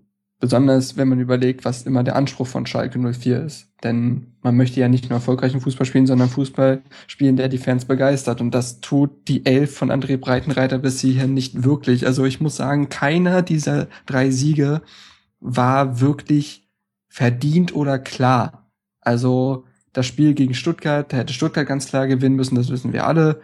Äh, gegen Frankfurt konnte gegen Frankfurt und der H gegen den HSV kann man sich, glaube ich, äh, Ralf Fährmann bei Ralf Fährmann herzlichst bedanken und eigentlich auch bei Leroy Sané, der momentan allen bekannten Gesichtern des äh, Schalke Offensivspiels äh, zeigt, was man wirklich tun muss, um der Mannschaft zu helfen. Nämlich nicht abspielen und das Tor schießen. Entschuldigung. Zumin zumindest irgendwie versuchen, erfolgreich zu sein. Und, ähm, nee, ich will das ja auch ja. nicht schmälern, aber das äh, 2 zu 0 gegen die Eintracht, also da waren schon ungefähr fünf Mitspieler im Strafraum noch frei, die man hätte anspielen Das ist korrekt, können. aber äh, der, der das Tor macht, ist am Recht. Ja, da hast du recht, ja. Der Moderator soll mal die Klappe halten. Nein, also wie gesagt, ähm, ich sehe das sehr, sehr kritisch. Ich habe auch vor der Saison, also wir haben bei Hertha Base auch so ein bisschen rumgetippt und so und habe vor der Saison gesagt, dass das die Saison sein wird, wo Schalke endgültig in die Krise absteigt. Denn äh, bis jetzt steht das für mich auf überhaupt keinen guten Bein, weil es einfach wirklich keine wirklich verdienten Siege sind. Man kann da, man kann nur aus den drei Punkten quasi Selbstvertrauen ziehen und nicht aus der Art der, und wie man diese drei Punkte geholt hat oder neun Punkte aus der englischen Woche. Ähm, André Breitenreiter ist äh, vielleicht jemand, der den allen was Positives mitgibt, aber der halt insgesamt kein wirkliches Standing hat. Und verliert Schalke die nächsten drei Spiele, dann brennt da wieder der Baum. Wir wissen alle, wie es da auf, äh, wie es in Gelsenkirchen läuft. Also ich sehe das alles noch sehr, sehr, sehr äh, kritisch. Wobei das mit dem Standing von Breitenreiter, das könnte ich mir vorstellen, ist so eine typische Außensicht, die wir haben. Das kann natürlich, natürlich klar. Ich fand es beachtlich, dass er so früh so deutlich Kritik geübt hat an der Transferpolitik. Hinsichtlich, also jetzt äh, um den ganzen Draxler-Transfer drumherum. Da meine ich doch ein paar kritische Stimmen von ihm wahrgenommen zu haben, wo ich mir dachte, huh, so früh. Ja, vor allem gegen so einen starken Mann wie Horst Held. Genau. oh Gottes Willen. Ich glaube, er ist da einfach nur in eine offene Tür reingegangen, wenn du mich fragst. Ähm. Naja, aber die muss, das musst du auch erstmal machen. Ne? Ja, ja, das, das Schau dir den VfB ja. Stuttgart an. ich möchte diesen Satz als Einzeltonspur haben mit Horst Held. Das ist echt genial. Der starke Mann. Na gut. Ja. Ich will mich, ich will mich nicht lustig machen. Am Ende ja, darf ich doch nicht wieder kommen, weil alle mich boykottieren. Ich lasse das lieber. Vielleicht mal das zum Episodentitel, obwohl wir so viel über Hertha und ähm, Dortmund geredet haben. Naja, mal gucken. Ja, Schalke, schwierig einzuordnen. Ich würde dann auch äh, gerne äh, zum nächsten Verein kommen, denn äh, also mir fällt da nichts inhaltlich äh, Relevantes zu ein, außer, naja, die haben halt jetzt drei Siege gemacht und jetzt müssen sie das aber äh, bestätigen. Ähm, mhm. Die kommenden Aufgaben lassen es durchaus zu. Erst zu Hause gegen Astana Tripolis, dann gegen am Sonntag gegen das Astana Tripolis der Bundesliga, nämlich den 1. FC Köln. Und dann den Vergleich musste, musste mir jetzt erklären. Nee, nee, das war einfach nur eine, eine lustlose Stichelei nach einer sehr langen Sendung. Nee, hat äh, es gibt keinen Vergleich. Äh, und dann äh, bei der oder nee, gegen die Hertha zu Hause nach der Länderspielpause. Das dann wird ja eigentlich, eigentlich nur scheitern. Genau. Sie können eigentlich nur verlieren. Das ist tatsächlich ein bisschen so. Wenn, wenn der FC defensiv geschlossen aufspielt, na, dann bin ich mal gespannt. Da, glaube ich, tippe ich mal wieder 0 zu 0. Und damit kommen wir zu der Mannschaft, die heute von vielen schon ähm, frühzeitig als Meister deklariert wurde. Keine Ahnung, wie berechtigt. Äh, unter dem Strich steht auf jeden Fall drei Siege für den FCB nach drei Spielen in der englischen Woche und auch sieben Siege nach sieben Spielen in der bisherigen Saison. Die letzten drei Spiele waren ein 3 zu 0 auswärts bei Darmstadt, ein 5 zu 1 zu Hause gegen Wolfsburg. Wir alle haben es mitbekommen und jetzt ein 3 zu 0 gegen Mainz 05.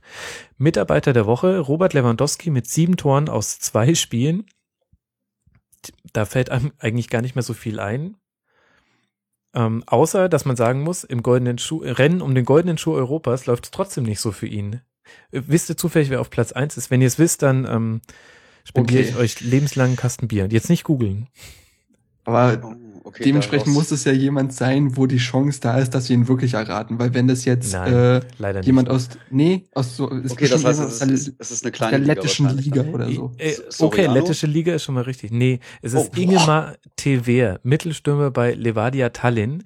Mit 32 mhm. knackigen Jahren hat er 21 Tore gemacht. Und ähm, die lettische Liga hat den Faktor 1, die Bundesliga hat den Faktor 2. Das heißt, Robert Lewandowski mit seinen lächerlichen zehn Toren nach sieben Spielen liegt nur dahinter. Ist das wirklich die lettische Liga? Ja.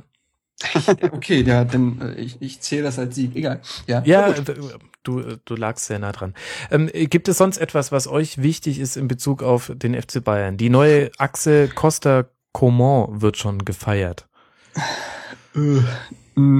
Ich bin jetzt vielleicht kein ausgesprochener Befürworter der Bayern, äh, schaue sie mir aber doch dann aus fußballerischen Gesichtspunkten gern an. Kann ich mich anschließen? Und, und ähm, ich fand es ganz interessant, dass sie so Spieler geholt haben wie Coman, wie äh, Costa und wie auch Vidal, die ein bisschen von diesem äh, Risikovermeidungsprinzip abzurücken äh, scheinen, dass man Guardiola ja ganz gerne nachgesagt hat in der Vergangenheit. Und dass die jetzt dann umso besser spielen, auch mit ihrer Art Fußball ähm, umzusetzen, finde ich nett nett anzuschauen. ja. Das ist das Positivste, zumal, was mir jetzt. zumal man echt sagen muss, dass, also ich muss tatsächlich sagen, man muss den Bayern dieses Jahr Tribut zollen, was äh, die Transferpolitik angeht. Also ja. viele haben gezweifelt, ob man wirklich, äh, wirklich Ersatz findet für Robben und Ribery. Ich finde, Douglas Costa macht Ribery komplett vergessen. Also da ja, stand jetzt, also ja, Aber klar, klar bis zum siebten Spieltag kann man so sagen. Der ja. Coman beweist schon mit sehr jungen Jahren, wie schnell er für ein Team auch wichtig sein kann. Also er hat jetzt schon zwei Saisontore, klar, bei den Bayern das ist, ist es immer ein bisschen dankbar, auch Tore zu schießen. Dennoch äh, ist er ein Teil des Teams und ähm, wie Julian Brandt wird er nicht stiefmutter, stiefmütterlich behandelt, sondern wird, äh, wird dort auch eingesetzt und ich finde es schon beeindruckend und klar, ein Vidal, äh, du gibst einen Schweinsteiger ab und holst den Vidal, ich glaube, da äh, kann keiner meckern, keine Frage.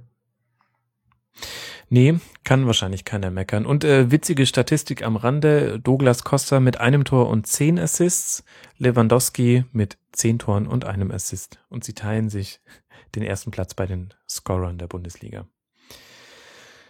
Passabel. Kann man so stehen lassen, ja.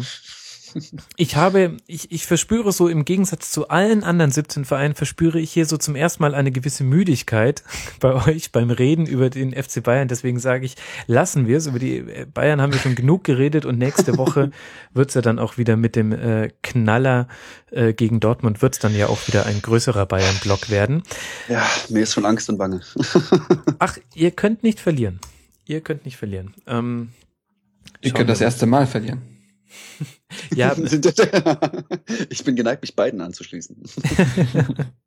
Schauen wir einfach mal. Es ist auf jeden Fall schön, dass es, ähm, natürlich hat es jetzt ein bisschen an Brisanz verloren wegen der vier Punkte Vorsprung, aber es ist doch trotzdem schön, dass, ähm, dass Bayern gegen Dortmund äh, wieder was ist und nicht so wie in der letzten Saison, wo es zwar auch etwas war, aber halt nur für diese 90 Minuten und man dann gesagt hat im Hinspiel, ähm, oh, Dortmund hat aber wirklich toll mitgehalten, ähm, wo halt einfach krass übersehen wurde, dass halt Bayern auch in der ersten Halbzeit schon 4-1 hätten führen können, wenn sie ihre Chancen Ja. gemacht haben. Also, ich Für glaube, diesmal wird es sportlich besser.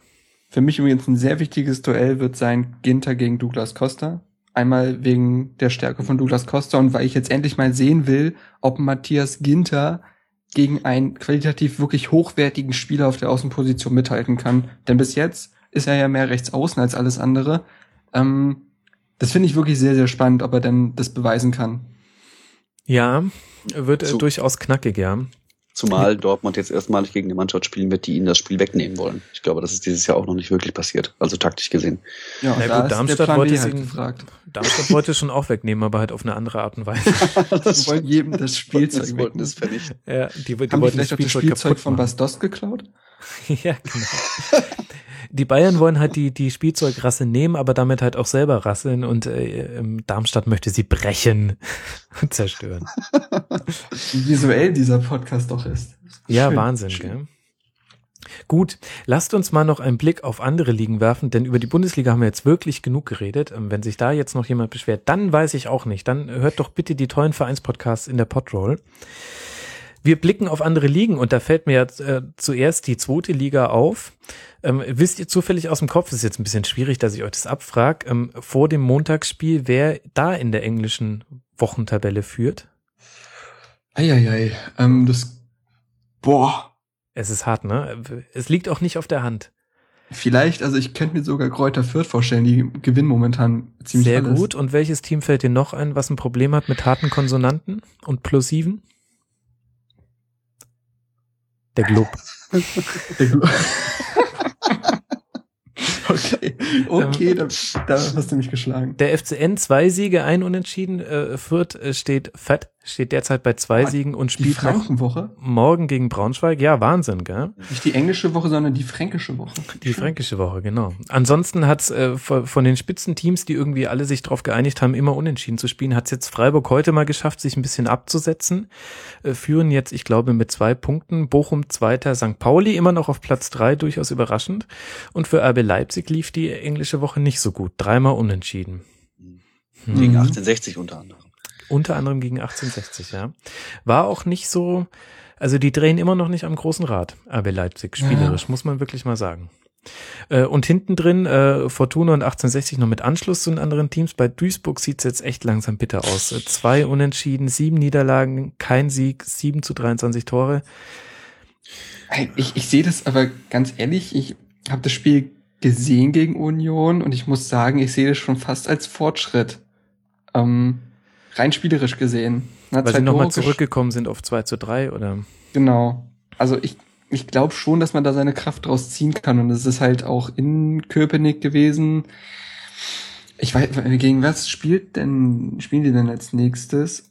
Gegen Paderborn zu Hause. Also ganz ehrlich, gegen Paderborn kann man zu Hause gewinnen. Die stehen bis jetzt auch sehr, sehr schlecht da und dann sieht die Welt, glaube ich, in Duisburg wieder anders aus. Aber Zukunftsmusik. Ich weiß es nicht. Ähm, Das Problem ist, wenn sie verlieren, dann ist Paderborn schon mal einer der derzeitig Konkurrenten äh, um den Abstieg äh, schon mal um acht Punkte weg.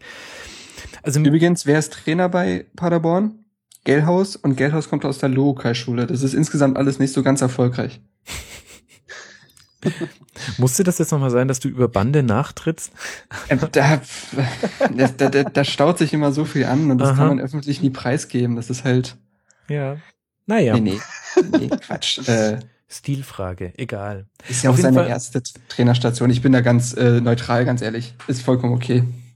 Ich, mir tut es halt mit Duisburg irgendwie leid, denn man hatte schon den Eindruck, wenn es bei denen laufen sollte in der zweiten Liga, dann wird sehr viel darüber kommen, dass sie die Stimmung aus dem Aufstieg und aus Mhm. dieser ganzen irren Geschichte der letzten Jahre quasi transportieren in ein Gefühl, das sie halt über die Heimspiele trägt. Und genau das gab es halt von Anfang an nicht. Sie haben von Anfang an auf die Schlappen bekommen. Mir, Ja. mir, tut, mir tut es irgendwie ein bisschen weh. Ich hätte lieber die, die erfolgreiche Geschichte weiter äh, mitverfolgt von Duisburg. Naja, ganz persönliche Meinung. Und dann äh, dritte Liga, Dresden immer noch ungeschlagen. Ich habe es vorhin gesagt, zusammen mit Dortmund und dem FCB die einzigen in den ersten drei deutschen Ligen. Und interessant, äh, zweiter Preußen Münster ähm, und dritter, die zweite vom FSV Mainz 05. Ist meines Wissens nach ähm, zum ersten Mal seit längerer Zeit, dass eine zweite Mannschaft so gut dasteht nach einer relevanten Anzahl von Spieltagen Ja. in der dritten Liga. Und Ja, und die, ich glaube, Entschuldigung, die anderen sind, glaube ich, sonst nur zwei weitere Zweite in der Liga. Das sind Stuttgart, Stuttgart und, und Bremen Bremen. und die sind, belegen die beiden letzten Plätze, Genau. glaube ich. Ne? Ja. die gehen Mhm. wahrscheinlich wieder runter. Ich bin Ja. positiv beeindruckt von Aue tatsächlich. Extremer Umbruch in der Mannschaft und man spielt oben mit. Ja, das stimmt, ja. Äh, hä- hätte man so tatsächlich nicht gedacht. Magdeburg auch äh, stark, als äh, der stärkste der Aufsteiger, gerade auf Platz 7. Und die absolute Freak-Mannschaft, die Würzburger Kickers. Zwei Siege, sechs Unentschieden, drei Niederlagen, Torverhältnis 5 zu 5 Tore. Und Also- aus 5 zu 5 Toren 12 Punkte zu holen, ich ziehe sämtliche nicht vorhandenen Hüte. Ja. Wahnsinn. Haben sie gut hingekriegt. Punktgleich mit Holstein Kiel, die letztes Jahr noch so großartig waren.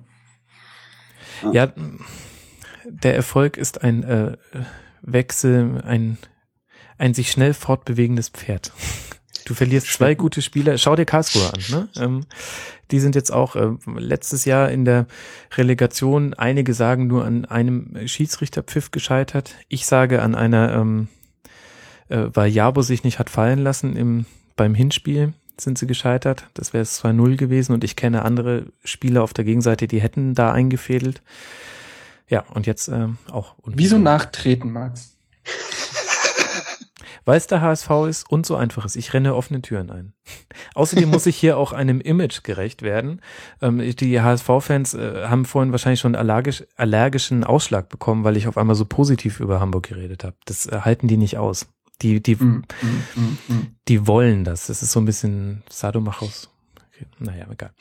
Ähm, lasst uns noch in die internationalen Ligen gucken. Primera Division. Äh, Big News. Lionel Messi verletzt. In der dritten Minute gegen Las Palmas äh, ist er rausgegangen, hat dann, glaube ich, noch ein paar Minuten gespielt, aber dann ausgewechselt, Innenbandriss, sechs bis acht Wochen Pause, hat aber auch schon mal länger gedauert, sowas, meines Wissens nach. Mhm. Sie haben damit äh, noch, ein- sie haben noch ein 2 zu 1 gerettet, aber sind äh, damit Zweiter mit drei Punkten Rückstand. Und auf wen haben sie die drei Punkte Rückstand? Ich hoffe, ihr habt die äh, Tabelle nicht Celta aufgemacht. Vigo, glaube ich. Nein, die haben tatsächlich, äh, Die sind punktgleich mit. Nee, warte. Aber die sind auch ganz oben. gen- ja, aber Celta Vigo hat jetzt äh, tatsächlich verloren, glaube ich. Ich muss noch mal gerade nachgucken. Nee, haben 1 zu 1 gespielt gegen Eibar. Äh, dann müsste es Villarreal sein. Genau, und zwar zum ersten Mal in ihrer Vereinsgeschichte. Auf dem ersten Platz. Ungeschlagen noch nach sechs Spielen. Nicht schlecht. Ja, solche Ja. Geschichten schreibt nur der in den letzten Fußball. Jahren wächst es ja wieder zusammen seit dem Aufstieg. Also sieht ja generell nicht so schlecht aus. Aber man muss jetzt äh, bei Barcelona echt drüber reden, wie das jetzt offensiv laufen soll. Ähm, Ada Turan darf noch nicht spielen. Mhm. Er wäre die erste Alternative gewesen. Die zweite Alternative wäre Rafinha gewesen. Der hat einen Kreuzbandriss. Mhm. Äh, laufen die am Ende mit Munir auf, dem 20-jährigen Talent, dem alle nachsagen, er wäre der nächste Messi. Was anderes gibt's eigentlich gar nicht. Oder die stellen auf einen Zweiersturm um, aber das kann ich mir eigentlich nicht vorstellen. Also ich Nee, glaube, nee, das glaube ich auch nicht. Da fehlen ihnen die äh, Anspielstationen Leverkusen- vorne. liegen die sich freudestrahlend in den Armen. Das Ja. vielleicht nicht, weil ähm, also Munir hat ihn ja auch tatsächlich dann in dem Spiel gegen Las Palmas vertreten. Und hat Mhm. aufgelegt sofort, ne? Genau, vielleicht wird's äh, das äh, Breakthrough Uh, des, äh, des uh. äh, kommenden Messi. Wer, wer weiß es. wer weiß es. Auf jeden Fall mal ähm, erfrischend interessant. Äh, und zwar in allen europäischen Top-Ligen außer der Bundesliga. Das muss man tatsächlich mal sagen. Ähm, während es in Spanien jetzt via Real 16 Punkte, Barca 15 Punkte, Real nur 14 Punkte, weil sie zu Hause gegen Malaga nur ein 0 zu 0 geholt haben, ähm, ist es noch eng beieinander. Und genauso eng beieinander ist es in der Premier League, wo es einen Tabellenführerwechsel gab. Äh, City nicht mehr Erster, weil sie gegen äh, Tottenham verloren Mhm. haben, 1 zu 4 und die haben, meine Güte, haben die sich äh, wegfielen lassen von Tottenham. Das war ein klasse Spiel. Absolut. Freut mich auch sehr, äh, Manchester United an der Spitze zu, zu sehen. Finde ich Tatsache. weitaus angenehmer. Finde ich weitaus angenehmer. Zumal es ein mittlerweile recht ungewohnter Blick ist. Ja, wobei Wohl noch lieber hätte ich da ja irgendwie das West Ham, die gerade noch auf Platz 3 sind mit drei Punkt Rückstand. Die hätte ich noch lieber auf. Äh, auf Platz Ja, eins. West Ham. Ja. mh, Also klar, momentan ist es tatsächlich so, dass da ja viele Vereine oben rumschwirren, die man nicht erwartet hätte mit Crystal Palace, mit Leicester City. Aber auch bei West Ham wird sich das einpegeln. Ja, Ja, am klar. Ende hast du immer dieselben fünf, sechs da oben stehen, aber ich finde es momentan sehr cool, dass es tatsächlich ein paar Vereine gibt, die da oben ein bisschen mitmischen. Mhm. Ja, Leicester wurde ja jetzt auch geerdet von Arsenal, 5 zu 2. Ja, die hatten Äh, Bock. haben sie, ja, haben sie mal ganz gut auf die Mütze bekommen. Arsenal deswegen jetzt auf äh, Platz 4. Der FC Liverpool gewinnt 3 zu 2 gegen Aston Villa. Was sagen wir dazu? Ja, Es ist dasselbe. Sturridge ist zurück. Erstens das und zweitens ist es dasselbe wie mit Hannover gegen Wolfsburg. Es ist äh, eigentlich nur das Aufschieben äh, der Krise. Ach, wie schön. Liverpool gegen Aston Villa, das ist doch selbe, dasselbe wie Hannover gegen Wolfsburg. Nicht in äh, Asien und sonstigen auslandsvermarkteten Märkten. Nicht ganz, aber ähm, von ich, ich, ich bin ja ein großer Liverpool-Fan. Ähm, gucke auch möglichst, möglichst jedes Spiel und äh, wer jetzt denkt, 3 zu 2 gegen Aston Villa, das, sah doch, das sieht doch ganz gut aus. Nein, das sah es tatsächlich nicht. Man kann sehr froh sein, dass Sturridge das Ding gerettet hat insgesamt. Auch Milner war sehr, sehr gut. Ähm, aber das war trotzdem kein Durchbruch. Und äh, ich war lange ein Freund von Brandon Rogers, muss aber auch mittlerweile sagen, dass die Luft doch sehr, sehr knapp wird. Mhm. Was mich erschreckt ist, ähm, wenn man es denn Stilwechsel nennen möchte, ähm, denn das würde ja ähm, erstmal bedeuten, dass es gewollt war, ähm, ist aber dieser, ähm, ja, der Unterschied zwischen den äh, Suarez und Sturridge Jahren, als äh, man gedacht hat, er hat das ausgeklügelste Kontersystem Europas und vielleicht hat er dann Mhm. aber auch nur die zu dem Zeit am besten funktionierenden Spieler gehabt, denn was da jetzt gespielt wird, ist zum Teil doch Manchester United ähnlicher, auch wenn die an der Spitze stehen, ähm, was äh, den Einfallsreichtum angeht. Also viele hohe Absolut, Bälle, ja. viel, viel Brechstange. Genau. Ja. Da wirkt nichts irgendwie wirklich ausgeklügelt. Ähm, Genau. und Sie versuchen, auch- ja, sag gerne. also danke, also sie versuchen oft, habe ich den Eindruck, das Mittelfeld nur deswegen schnell zu, oder nur um seiner Selbstwillen schnell zu überbrücken, wissen wir nicht, was sie dann in dem so in dem gewonnenen Raum mit dem Ball anstellen sollen. Mhm, Laufen dann sinnlos vor eine Wand im Prinzip. absolut, ja. Und dann Und, sieben Tore ähm, aus sieben Spielen. Ja, das spricht eine klare Sprache. Und äh, bis jetzt war ja Benteke so ein bisschen der, wo man gesagt hat, Ja. er hält die Fahne oben. Jetzt könnte es, könnte es mit Sturridge und Benteke ein bisschen besser laufen. Aber sollte man an Brandon Rogers festhalten, wird das eher eine Saison zum Durchhalten und nicht zum erfolgreich sein. Zum Durchhalten ist gut, glaube ich. Das, das passt. Ja. Mhm. Ich habe auch jetzt äh, den Football Weekly Podcast gehört, ähm, der am Donnerstag rauskam. Ähm, die, da wird jetzt auch der Ton gegen Rogers immer schärfer. Also die waren noch nie seine größten Freunde, aber ähm, also wenn man langsam ein Klopp-Trinkspiel einführen würde, ähm, dürfte Ja. man nicht mehr Auto fahren. Ja, haben Sie diese Verkleidungssache jetzt eigentlich wirklich gemacht oder ist Ja. es nur bei der spaßigen? Nein, ich habe Fotos von der Kurve gesehen. Ja. Mhm. Also um es kurz aufzuklären, es gab einen Tweet von Liverpool, es war ein Fanclub, glaube ich, oder? Ja. Die vorgeschlagen haben, dass man mit Klopp-Brille und Mütze ins Stadion geht.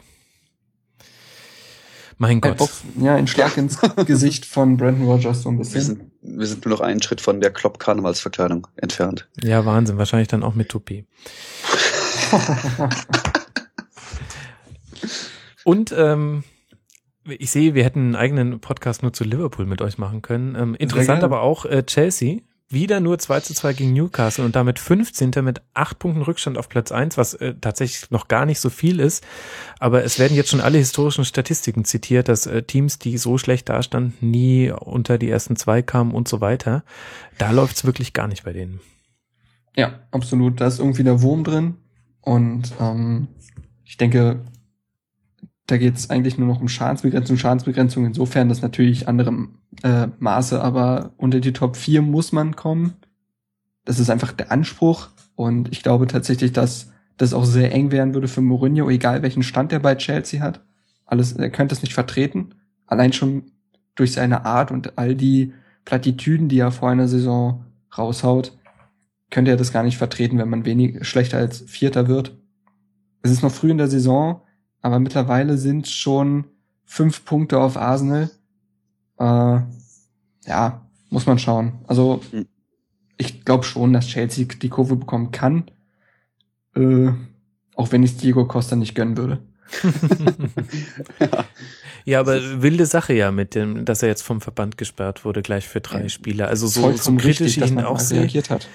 Findest du tatsächlich, dass das auch, ähm, auch von der, von der Härte der Strafe her angemessen ja, ist? Absolut. Ähm, wenn man die Szenen sieht. Kannst du es nochmal kurz erklären, weil wahrscheinlich haben es nicht alle Hörer gesehen. Ähm, es gab das Derby zwischen Arsenal und Chelsea, was Chelsea für sich entschieden hatte. Und ähm, Diego Costa ist dadurch aufgefallen, dass er mehrmals äh, Schläge gegen ähm, die gegnerischen äh, Spieler ausgeteilt hat bevorzugt im Gesicht. Ähm, beispielsweise Koscielny, den kennt man bestimmt, den französischen Innenverteidiger von Arsenal, hat er zweimal ins Gesicht geschlagen und ähm, wurde aber nicht bestraft, weil der Schiedsrichter es schlichtweg nicht gesehen hat. Ähm, tatsächlich ist dann noch Gabriel, Verteidiger von Arsenal, vom Platz geflogen, weil er daraufhin reagiert hat. Das hat der Schiedsrichter tatsächlich gesehen. Und dann ist Gabriel mit Rot vom Platz geflogen. Und äh, ja, Konsequenz war jetzt, dass der Englisch, äh, dass der Verband tatsächlich darauf reagiert hat und Diego Costa für drei Spiele gesperrt hat. Ja, so und aus. sorry, wenn ich kurz unwissend dazwischen frage, aber ist die Sperre von Gabriel, blieb die bestehen genauso wie sie war? War es nicht ja. so, dass, äh, okay. Ich glaube schon. Also soweit ich weiß schon. Ich ja. habe nichts Gegenteiliges gehört. Okay. Ähm, ja, und ich finde es richtig, dass erstens, weil es die rechte Strafe für Diego Costa ist und zweitens, ähm, weil es vielleicht auch so ein bisschen dass man ein bisschen Exempel statuiert hat. Dass selbst wenn der Schiedsrichter es nicht sieht, diese Schläge einfach nicht, äh, sich einfach nicht gehören und bestraft werden. Also ich mhm. finde es gut. Ja. ja. Gut, ich, ich glaube auch bei dem Strafmaß kann man dann gar nicht mehr wahnsinnig viel machen. Da müsste ich jetzt dann die Kollegen von Colinas Erben äh, für genauere Infos interviewen, aber mhm. ich schätze, dass dann diese Schläge als Tätigkeit gewertet worden sind und nicht mehr als normales nach hinten auskeilen oder hartes Spiel. Ich weiß gar nicht, was man da alles mm, heranziehen könnte, welche Regeln, aber ich schätze, dann wird auch das Strafmaß sich in einem engen Rahmen bewegen dann. Ja. Das sah auch, ist auch absichtlich aus. Also. Ja, dadurch, dass es halt wiederholt passiert ist. Ja, genau, genau. Er schiebt noch einmal nach, dann Richtung Hals. Klassischer Costa eben. Mhm. insofern, insofern ist es, ist es zurzeit vom Narrativ her eigentlich köstlich, dass Chelsea da unten steht, auch wenn ich nicht glaube, dass sie da bleiben werden, aber sie, sie sind einfach der perfekte Antagonistenverein mit Mourinho, mit, mit Costa. Als nächstes geht es gegen Southampton. Die stehen ganz gut da, also wird ja. auch schwierig. Mhm. Schauen wir mal. Und dann blicken wir in die Serie A und da sehe ich, dass während wir heute aufgenommen haben, Unfassbares passiert ist. Es gab das ja. Spitzenspiel zwischen Inter und Florenz und Florenz hat 4 zu 1 gewonnen bei Inter, also auswärts, haben nach 23 Minuten schon 3 zu 0 geführt. Nach 31 Minuten ist ähm, Miranda vom Platz geflogen und letztendlich wurde es ein 4 zu 1 und ich hatte mir hier noch so viele Statistiken zurechtgelegt, weil ich Inter für seine äh, Torbilanz loben wollte, weil sie erst ein Tor kassiert hatten bis dahin. Tja, hätte ich mir mal sparen können. Jetzt ist Florenz Tabellenführer. Genau, Florenz mit Blaschikowski äh, Tabellenführer. Ja. Mhm. Noch mit, mit um. drei Toren von Nikola Kalinic, der eigentlich auch wahrscheinlich bei Darmstadt spielen könnte. Der schon bei so vielen Vereinen äh, untergekommen Übrigens, ist, dann doch wieder gehen musste und jetzt der Hattrick. Eigentlich das Allerwichtigste an diesem Tag in der Serie A. Francesco Totti ist 39 Jahre alt geworden. Ja, oh. Wahnsinn. Hat ich habe sein 300. Pflichtspieltor äh, für Rom gemacht. Genau. Ich habe äh, anlässlich dessen habe ich mal geguckt, welches die älteste Mannschaft ist äh, in der Serie A im Durchschnitt. Das ist Chievo Verona mit einem Durchschnittsalter von 30,2 Jahren. Das ist Wahnsinn, ja, ja, die oder? Serie A sehr sehr nachhaltig. Und äh, daraufhin habe ich geguckt, was eigentlich Luca Toni macht, der ja bei Hellas Verona spielt. Ja. Erst ein Tor in vier Spielen, ist gerade verletzt. Oh, Krise. Leider nicht so. Ich weiß gar nicht, wie ich bei hohem Alter zu Luca Toni gekommen bin. Hm. Ansonsten glaube ich wichtig noch an dem Wochenende in der Serie A, dass Juve schon wieder verloren hat gegen Neapel. Ja. Mhm. Ähm, jetzt Platz 15 mit 10 Punkten Rückstand ähm, auf Platz 1. Ähm, läuft gar nicht für die. Ich habe jetzt auch, ich folge ein paar italienischen Journalisten, die ähm, tollerweise auf Englisch twittern. Da dreht sich auch langsam so ein bisschen die Stimmung. Jetzt geht's äh, Richtung Einstellungen und jetzt reicht nicht mehr das Kaderumbruchsargument. Mhm. Okay. Puh, ist schwierig, finde ich. Also klar hat Juve ganz andere Ansprüche, besonders nach dem wirklich brutal erfolgreichen Jahr, was sie jetzt hatten. Wir sprechen aber immer noch vom sechsten Spieltag. Hm, schwierig. Aber klar, äh, zehn Punkte auf Platz eins und zwei sind nicht äh, wegzuargumentieren. Mhm. Ja, mal gucken. Ja. Dafür ja wenigstens bei City auswärts gewonnen in der Champions League. Das war ja, Tottenham gewinnt auch 4-1 gegen Man City. Ich glaube, äh, vielleicht wäre das jetzt auch der richtige. Uh, wir sind doch, wir waren doch vorhin bei richtigen Gegnern für Gladbach. Vielleicht ist jetzt City auch so ein Aufbaugegner. Ja. Hm. ich ganz ernst. Leichte Skepsis. Wie sage ich ihm das jetzt? ich weiß es nicht. Nein, Ach, ja. natürlich Quatsch. Auf jeden Fall ähm, alle, ähm, alle europäischen Ligen spannend. Gut, die französische nehme ich ein bisschen aus. Da setzt sich PSG ab, so wie es die Bayern in der Bundesliga tun. Aber ist ganz interessant zu sehen. Da hat doch jetzt Gomez für den äh, Derby-Sieg gesorgt. Wo, wo meinst du? Besiktas gegen so. Fenerbahce. Äh, hat Besiktas 3 zu 2 gewonnen und Gomez hat sie zum Sieg geführt.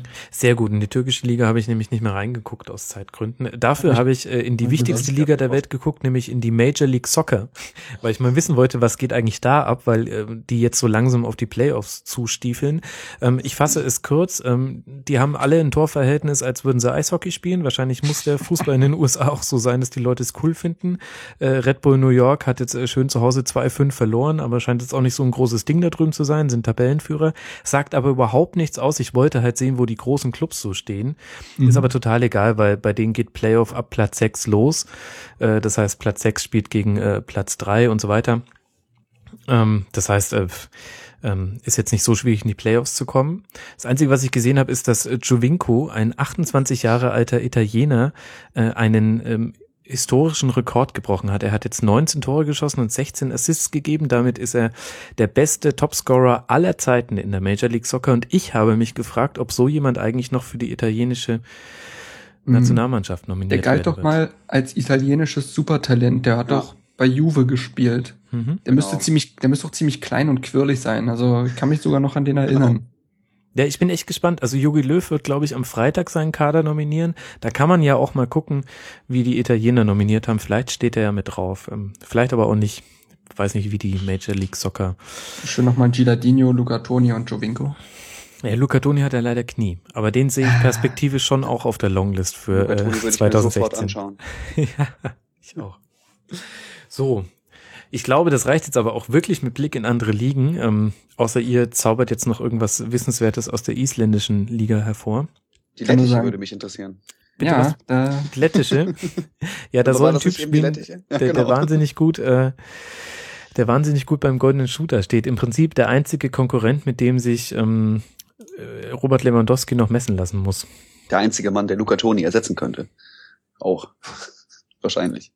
Hm, vielleicht. Ich gehe mal kurz Vielleicht. auf die, lettische Liga und ähm, dann werde ich euch noch mit weiteren Fakten bombardieren. Ich kann währenddessen ja sagen, äh, Blick nach Berlin. Ihr, vielleicht kennt ihr ja noch Tennis Borussia. Ähm, der Verein ist aufgestiegen in die Oberliga und ist auch dort mittlerweile Tabellenführer. Also vielleicht entwickelt sich ja jetzt noch eine zusätzliche Kraft in Berlin. Ähm, hm. Ich weiß nicht, kennt ihr noch äh, Lennart Hartmann? Ehemaliges Megatalent von Hertha? Ja, klingelt, aber halt ähm, ganz dunkel. Hatte, äh, ich hatte mal ein sehr langes Interview mit ihm geführt und über seine Verletzungsmiserie und so und der spielt da. Und äh, ja, deswegen kriege ich das alles so ein bisschen mit. Ich sehe übrigens, dass ich äh, ganz einen schlimmen Fauxpas äh, begangen habe. Tallinn liegt ja in Estland. Das ist natürlich die estnische Liga, wo der goldene Schuhanwärter ähm, spielt. Ja, leider. Äh, und die sind auch nur auf Platz zwei mit sechs Punkten Rückstand auf den Tabellenführer. Bei 31 Spielen in einer Liga mit zehn Mannschaften, da müsste ich jetzt nochmal googeln, wie da jetzt genau der Modus ist. ähm, nun ja, jetzt haben wir aber wirklich alles abgehakt. Die haben auch sehr witzige Torverhältnisse. Naja. wie es so ist. Ich wurde gebeten, noch öfter aufs Rasenfunk-Tippspiel einzugehen, deswegen seien hiermit die Top 4 vorgelesen, die gerade führen. Daniel 2107 führt mit 99 Punkten, Klecks 0 93 Punkte, Polster 01 mit 92, das ist wahrscheinlich das letzte Mal, dass äh, Polster so gut platziert war, seit ganz vielen Jahren. Und ähm, weil er Gast in der letzten Sendung war, Julian Ed Bimbishausen ist auf Platz 4 in unserem Tippspiel. Also eigentlich war er krass überqualifiziert für diesen Podcast. Und äh, ich muss unbedingt noch auf die Spieltagssiegerin äh, des aktuellen ähm, Spieltags eingehen. Das ist nämlich die Teilzeit-Borussin, TZ-Borussin mit 18 Punkten. Und ähm, die hätte sowieso eine Sondererwähnung verdient gehabt, denn sie hat ja, ihr habt es hoffentlich mitbekommen, angeboten, Rasenfunkmützen zu stricken für einen guten Zweck. Das heißt, ihr spendet und sie strickt Mützen. Sie ist jetzt, hat sie mir geschrieben, bis zum Ende des Herbst schon mal ganz gut ausgelastet. Die erste Rasenfunkmütze wurde jetzt fertig. Wir haben ein Bild davon. Ah, hab sie gesehen, haben sie gesehen, ja retweetet. Und ich kann nur dazu aufrufen, sobald es ihre äh, abgearbeiteten Hände hergeben und sie wieder Verfügbarkeiten hat, ähm, ist es natürlich eine schöne Aktion. Ihr spendet ein bisschen Geld und dafür kriegt ihr eine Rasenfunkmütze. Ich kann es sehr empfehlen. Meine kommt sowohl bei mir als auch bei meinen Töchtern sehr gut an. Und hat auch den Stadiontest bestanden. sehr, sehr gern. Ja. So.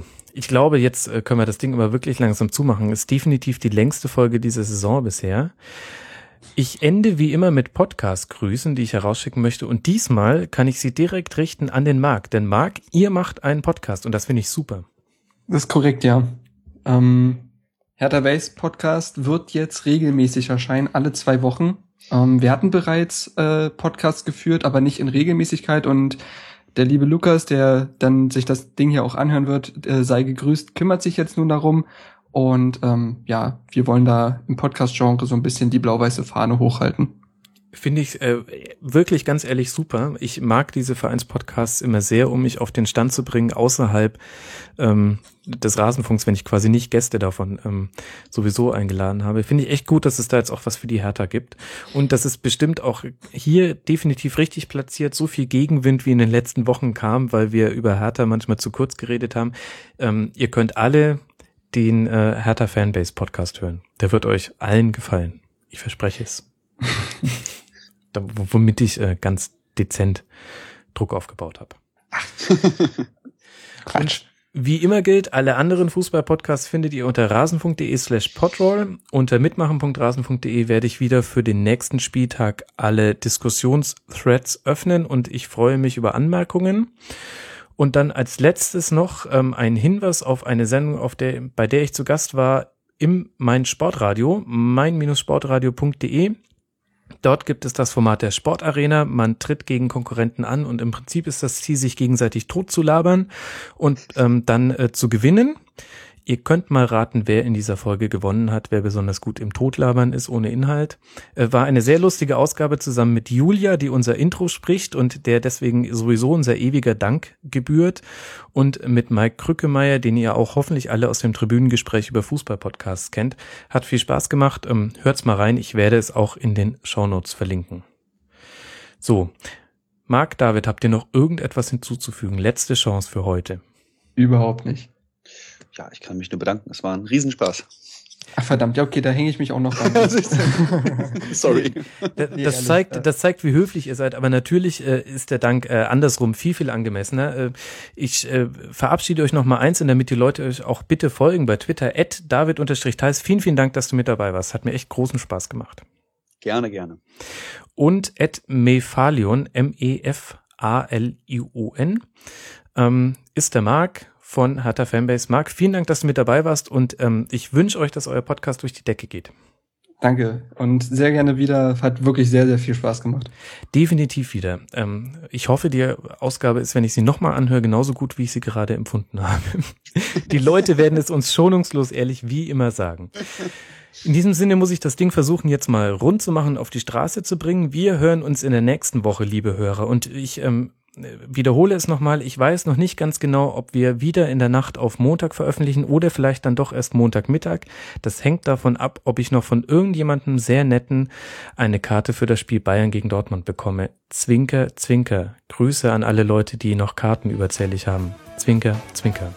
Und äh, ich hoffe, ihr versteht das alles, wenn es vielleicht dann mal nicht den Rasenfunk gibt, aber Fußball ist noch wichtiger als der Rasenfunk. In diesem Sinne wünsche ich euch eine schöne nicht-englische Woche, zumindest für die meisten von euch. Genießt das Durchschnaufen, hört den Rasenfunk, gebt uns Feedback, folgt uns bei Twitter und Facebook, gebt uns iTunes-Rezensionen und jetzt fällt mir wirklich nichts mehr ein, was ich noch erzählen könnte. Deswegen bleibt sportlich und macht's gut. Ciao.